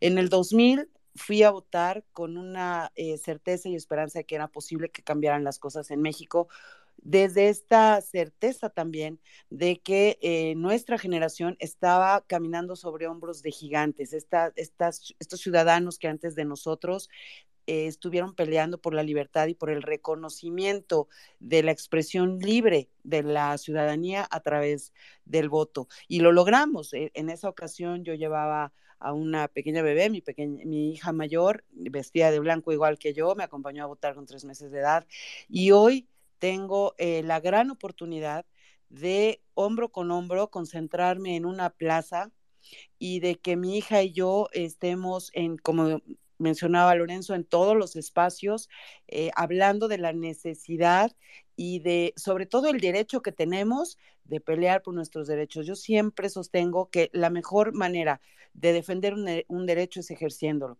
porque además hoy tenemos también otra situación que no teníamos en el México del siglo XX. En el México del siglo XX la Constitución nos daba el Estado garantías individuales, eran como unas concesiones graciosas del Estado a los ciudadanos. A partir del 2007, el Estado tiene la obligación de proteger y fomentar nuestros derechos humanos. Uno de ellos es la libertad de expresar nuestras ideas. Esto lo podemos hacer desde lo individual, que es eh, la información que nosotros podemos dar a cualquiera de nuestros vecinos, a donde vayamos, cada uno, eh, yo creo que podemos empezar a tener estas metas de al día ir invitando a uno o dos con los que podamos tener contacto, crear esta conciencia ciudadana a fin de que el 26 de febrero estemos concentrándonos en nuestras ciudades, en las principales plazas, dejando muy claro que nuestra libertad de elegir es intocable, porque además es un derecho humano y el Estado tiene la obligación de protegerlo, fomentarlo, propiciarlo y eh, promoverlo y por otro lado también, la libertad de las ideas tiene una dimensión colectiva, que son estas manifestaciones. Hoy vivimos inmersos en un ambiente en el que pareciera que todo lo que viene de los ciudadanos tiene un fondo perverso. Si nos vamos a manifestar es porque obedecemos a intereses oscuros. No, no, si nos vamos a manifestar es porque es nuestro derecho humano y quien todas las mañanas ocupa un micrófono para atacar nuestra dignidad como ciudadano, en realidad tiene la obligación de proteger y defender nuestro derecho a la manifestación. Así que el 26 de febrero tenemos una gran oportunidad de defender nuestro derecho a la libertad de ideas y nuestro derecho a la libertad de elegir desde lo individual, cuando dejemos muy claro que mi voto no se toca, hasta lo colectivo, cuando dejemos muy claro que el INE no se toca, porque el INE nos aglutina a, nos aglutina a todos. El INE es ese punto ciudadano en donde todos cabemos, en donde por un día todos somos partes de una maquinaria perfecta. Cuando el que va y vota deposita su voto en una urna ante sus vecinos que son funcionarios de casilla y que están observando y que llenan actas y que después eh, participan directamente llevando esto al INE para los cómputos. Somos parte de una maquinaria perfecta que se llama democracia, que, que con todo lo perfectible que puede ser, es perfecta en ese momento porque todos encajamos haciendo nuestro papel desde un marco de igualdad que nadie nos puede quitar, porque lo primero, la primera gran lucha ciudadana es la libertad que nos hace iguales ante la ley y no hay expresión más genuina de esos dos derechos que el voto. Entonces, muchas gracias, doctor eh, Lorenzo Córdoba. También yo quiero tener eh, que dejar muy claro, eh, se ha dicho que es la defensa de Lorenzo, que no, señores, el doctor Lorenzo Córdoba, de hecho, ya este año también deja el INE. Y él está valientemente luchando por la permanencia de una institución que debe pasarnos a todos, a quien integre al INE, a quienes estamos hoy defendiendo al INE, precisamente para que permanezca y sea perfectible y cada vez sea mejor y de más servicio a mis hijos, a los hijos de mis hijos, porque de eso se trata las instituciones. Así que muchas gracias por su integridad, doctor, eh, doctor Córdoba, por ser un eh, defensor fehaciente de la libertad y de las luchas ciudadanas, de estar aquí con su voz defendiendo un instituto que eh, va a trascender en el tiempo, gracias a los gigantes que nos precedieron y a los hombres y mujeres valientes que hoy estamos defendiendo esa libertad de voto. El 26 de febrero, todos a las plazas a dejar muy claro que mi voto no se toca y que el INE no se toca. Muchas gracias por este espacio y gracias, gracias por, por toda su disposición y a todos los organizadores de sociedad civil, maestro Crespo, Javier, muchas gracias. Gracias a ti. Vamos a la última pregunta. Disculpen los que no, no pudieron hablar, como saben, el tiempo es limitado. Vamos a darle el, el, micrófono a, a, Mariana Guerrero. Adelante, y con eso vamos a concluir. Hola, buenas noches a todos. Gracias, este maestro Crespo, por la organización y a las personas que están aquí apoyándole a Javier y a Lourdes pues igual gracias al doctor Lorenzo Córdoba porque eh, yo no recuerdo realmente haber tenido la oportunidad de comunicarnos así, de esta forma con nuestras autoridades, ¿verdad? Ellos que son representantes del poder electoral. Bueno, mi, mi comentario y a modo de pregunta es el siguiente. Eh, se habla mucho de las nuevas generaciones y hay una particular preocupación en mí sobre el futuro que les viene a ellos. Siempre me pregunto si ellos serán capaces de, pues, de tener la misma fortaleza que estamos teniendo ahora para soportar ver cómo se atacan las libertades, para ver para soportar eh, el hecho de que se están viendo mermadas y que el representante del Poder Ejecutivo es el principal violentador de nuestras garantías. Siempre pienso mucho en eso. ¿Qué, qué van a hacer ellos en un futuro si esta, si esta tendencia permanece, de esta tendencia de la violencia institucional permanece hacia los ciudadanos? Y en base a, este, a esta preocupación mía, que supongo que, es, que la comparten muchos, es que me quedo pensando si hay la posibilidad, doctor Córdoba, de que una vez que ustedes salgan, es posible que ustedes como conocedores del funcionamiento de, en materia electoral, ustedes pueden informar, apoyar, asistir a congresos, ir a universidades y hablarles a nuestros jóvenes de lo importante que es el Instituto Nacional Electoral. Se lo comento por esto. Yo en las pasadas elecciones eh, fui observador electoral, fue una experiencia nueva para mí. Yo me acuerdo que cuando fui a, la Junta Distrital, a mí me preguntaron por qué yo quería ser eh, observador electoral y yo les dije, estoy harta de ver cómo se pisotea, pero creo que lo mejor que puedo hacer no es ponerme a pelear con, con los que defienden al Poder Ejecutivo, sino hacer que mi, que mi existencia como mexicana valga. Y vaya, fui, me apersoné, fui observador electoral, pero también esa experiencia me sirvió para hablarle a otras personas sobre, sobre esta acción. Y me sorprendió mucho saber que personas adultas no saben que son los ciudadanos los que cuentan el voto y que este ciudadano le dice al funcionario del INE, oye, son tantos votos para esto, tantos votos de aquel color, etcétera. La ciudadanía no sabe eso. Es ridículo, pero no lo sabe. Entonces, me llamó mucho la atención eso. Y ahora cuando veo a los actores políticos que van y hablan, que hacen conferencias y todo esto, a mí me, a mí me surge esa curiosidad, eh, mm, doctor Córdoba. ¿Pueden ustedes como consejeros que ya están dejando el cargo hablarle a nuestros jóvenes sobre lo imprescindible que es que ellos se sumen también a la vida democrática del país, porque sinceramente hay mucha apatía. Creo que yo misma fui parte de este letargo en que caímos muchos ciudadanos porque pues ya lo teníamos todo, ¿no? Ya, ya teníamos la democracia hecha, ya teníamos las instituciones, entonces nosotros nada más vamos a votar y ya. Creo que estos tiempos nos exigen salir de esa zona de confort y nos, nos exigen también participar activamente, no nada más yendo a marchas, no nada más es yendo a decir yo defiendo al INE o mi voto no se toca. Eh, yo concuerdo con lo que dijo este, la licenciada Carla. Yo creo que los consejeros no necesitan que nadie los defienda. Aquí lo que estamos defendiendo es a la institución como tal.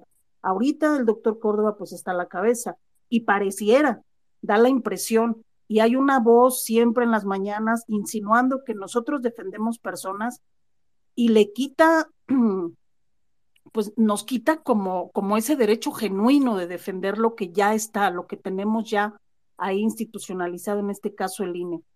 Ahora, reitero mi pregunta, ¿hay probabilidad, doctor Lorenzo, en que ustedes y otros personajes de la vida pública pudieran acudir no como voz de un partido, no como voz de una institución política, sino como voces de la democracia, a instruir a nuestros jóvenes y a los no tan jóvenes también, para hablarles lo que significa defender a la institución y defender nuestros derechos electorales. Muchas gracias. Muchas gracias. Adelante, Lorenzo, con estas últimas preguntas. Bueno, muy breve, eh, por, respeto también al tiempo, en fin, eh, de todos quienes acuden a este espacio. Primero, mil gracias por los comentarios de Carla y a Mariana. Eh, y, atendiendo a la pregunta que justamente Mariana ahora me hacía, pues no solamente hay posibilidad, Mariana, sino hay una certeza. yo soy un académico, me dedico justamente a eso. Desde hace 24 años me he dedicado al estudio de las cuestiones electorales y de las cuestiones de la democracia. Eh, y vuelvo hoy a mi, a mi, a mi casa, la, mi otra casa, mi segunda casa, eh, que ahora volverá a ser la primera, eh, luego de dejar al INE, mi otra casa laboral, profesional, que es la UNAM. Y desde esa trinchera como académico, pues no me voy a dedicar al derecho a la propiedad intelectual, con mucho respeto, pues una, me voy a seguir dedicando a las cuestiones a las que he venido trabajando desde este punto de vista, pues construyendo desde la trinchera académica y de la trinchera de la opinión pública eh, a la defensa de la democracia que tanto nos ha costado eh, eh, alcanzar, construir. y en ese sentido, pues creo que justamente esa trinchera permite eso que usted mencionaba, es decir, difundir, explicar y convencer de que esta apuesta histórica que nos permitió salir de un México autoritario y construir un México plagado de problemas que todavía tenemos que resolver, pero al menos en donde podemos elegir en libertad a nuestros gobernantes y a nuestros representantes, pues es una eh, tarea y una conquista histórica que tenemos que preservar hacia el futuro. Muchísimas gracias por la invitación y muchísimas gracias, José Antonio. Eh, eh, Lourdes, Javier, por los comentarios, en fin. Muchas gracias a ti, Lorenzo. Un, comentario final, Javier, Lourdes. Pues rapidísimo también. A ver, creo que nos queda claro después de escuchar todas las intervenciones que estamos frente a un reto muy grande. Creo que esta es una batalla que nos toca a dar a todas y a todos. Es decir, tú no es un tema de, jóvenes o de quienes vivieron la transición democrática, ¿no? Creo que esto nos convoca a todas y a todos como ciudadanía. Esta es una batalla que hay que dar en los tribunales, hay que darla en la calle, hay que darla en todos los espacios, ¿no? Entonces, ojalá de verdad, como decía eh, eh, eh, Lourdes, podamos articularnos, podamos coordinarnos, se puedan presentar los amparos, se puedan presentar los juicios electorales, porque es importantísimo. y bueno, pues muchísimas gracias, por supuesto, a Lorenzo por acompañarnos, a José Antonio, a Lourdes y también muy en particular a la red por la rendición de cuentas que convocó a este space y obviamente a todas y a todos quienes nos han acompañado a lo largo de estas más de tres horas. Gracias. Mi querida Lourdes, ¿algún comentario? Pues gracias, nada más agradecerles a todos su presencia, eh, pensar y, convocar a que este sea el primero de muchos diálogos. No necesitamos todos pensar igual. Creo que hemos dejado de debatir con argumentos, con información eh, y caemos muchas veces más en el descrédito. Y bueno, a partir de ahí, quienes apoyan esta reforma sin duda, toda institución es mejorable, toda institución es perfectible, pero veamos el impacto que va a tener esta decisión para ver si realmente nos va a traer un mejor escenario de inclusión, de igualdad, de fiscalización, de transparencia, de rendición de cuentas, o si bien, por el contrario, como ya se ha alertado en el diagnóstico que se presentó en el INE y en otros que han hecho otros colegas, pues más bien estamos eh, frente a un escenario de retroceso que pone en peligro lo que se ha avanzado hasta ahorita. Entonces, creo que por ahí podemos contribuir mucho como ciudadanos, como académicos, como organizaciones sociales. Gracias por esta oportunidad y que haya más de estos. Bueno, pues para terminar, yo también agradezco desde luego a la red eh, por la rendición de cuentas, a las distintas organizaciones cívicas que han estado apoyando este esfuerzo, Frente Cívico Nacional al que pertenezco, Sociedad Civil México, en fin, eh, a todos los que forman UNE y que ahora están convocando a la concentración del Zócalo el 26 de febrero. Espero que vaya mucha gente, que nos veamos ahí. Y por supuesto, Lorenzo, te agradezco haber aceptado la invitación. Yo creo que fue muy productivo este space. Nos ilustró, nos aclaró muchas cosas y por supuesto un reconocimiento a ti y a todos los consejeros y de hecho a todo el personal del INE por la resistencia que están dando para preservar lo que con mucho trabajo y mucho tiempo hemos logrado construir en materia electoral. Entonces, un, un, fuerte abrazo, Lorenzo. Eh, muchas gracias por acompañarnos. Seguimos desde luego en esto seguimos apoyando. Cualquier cosa nos avisan en qué podemos ayudarles, por supuesto. Y pues nos vamos a despedir. Eh, les agradezco a todos el haber estado aquí y seguimos en contacto y pronto nos veremos en algún otro space. Muchas gracias. Muchas gracias a todas y todos. Les mando un abrazo y a seguir defendiendo la democracia. Gracias de verdad. Hasta luego. Adiós a todos. Nos vemos pronto.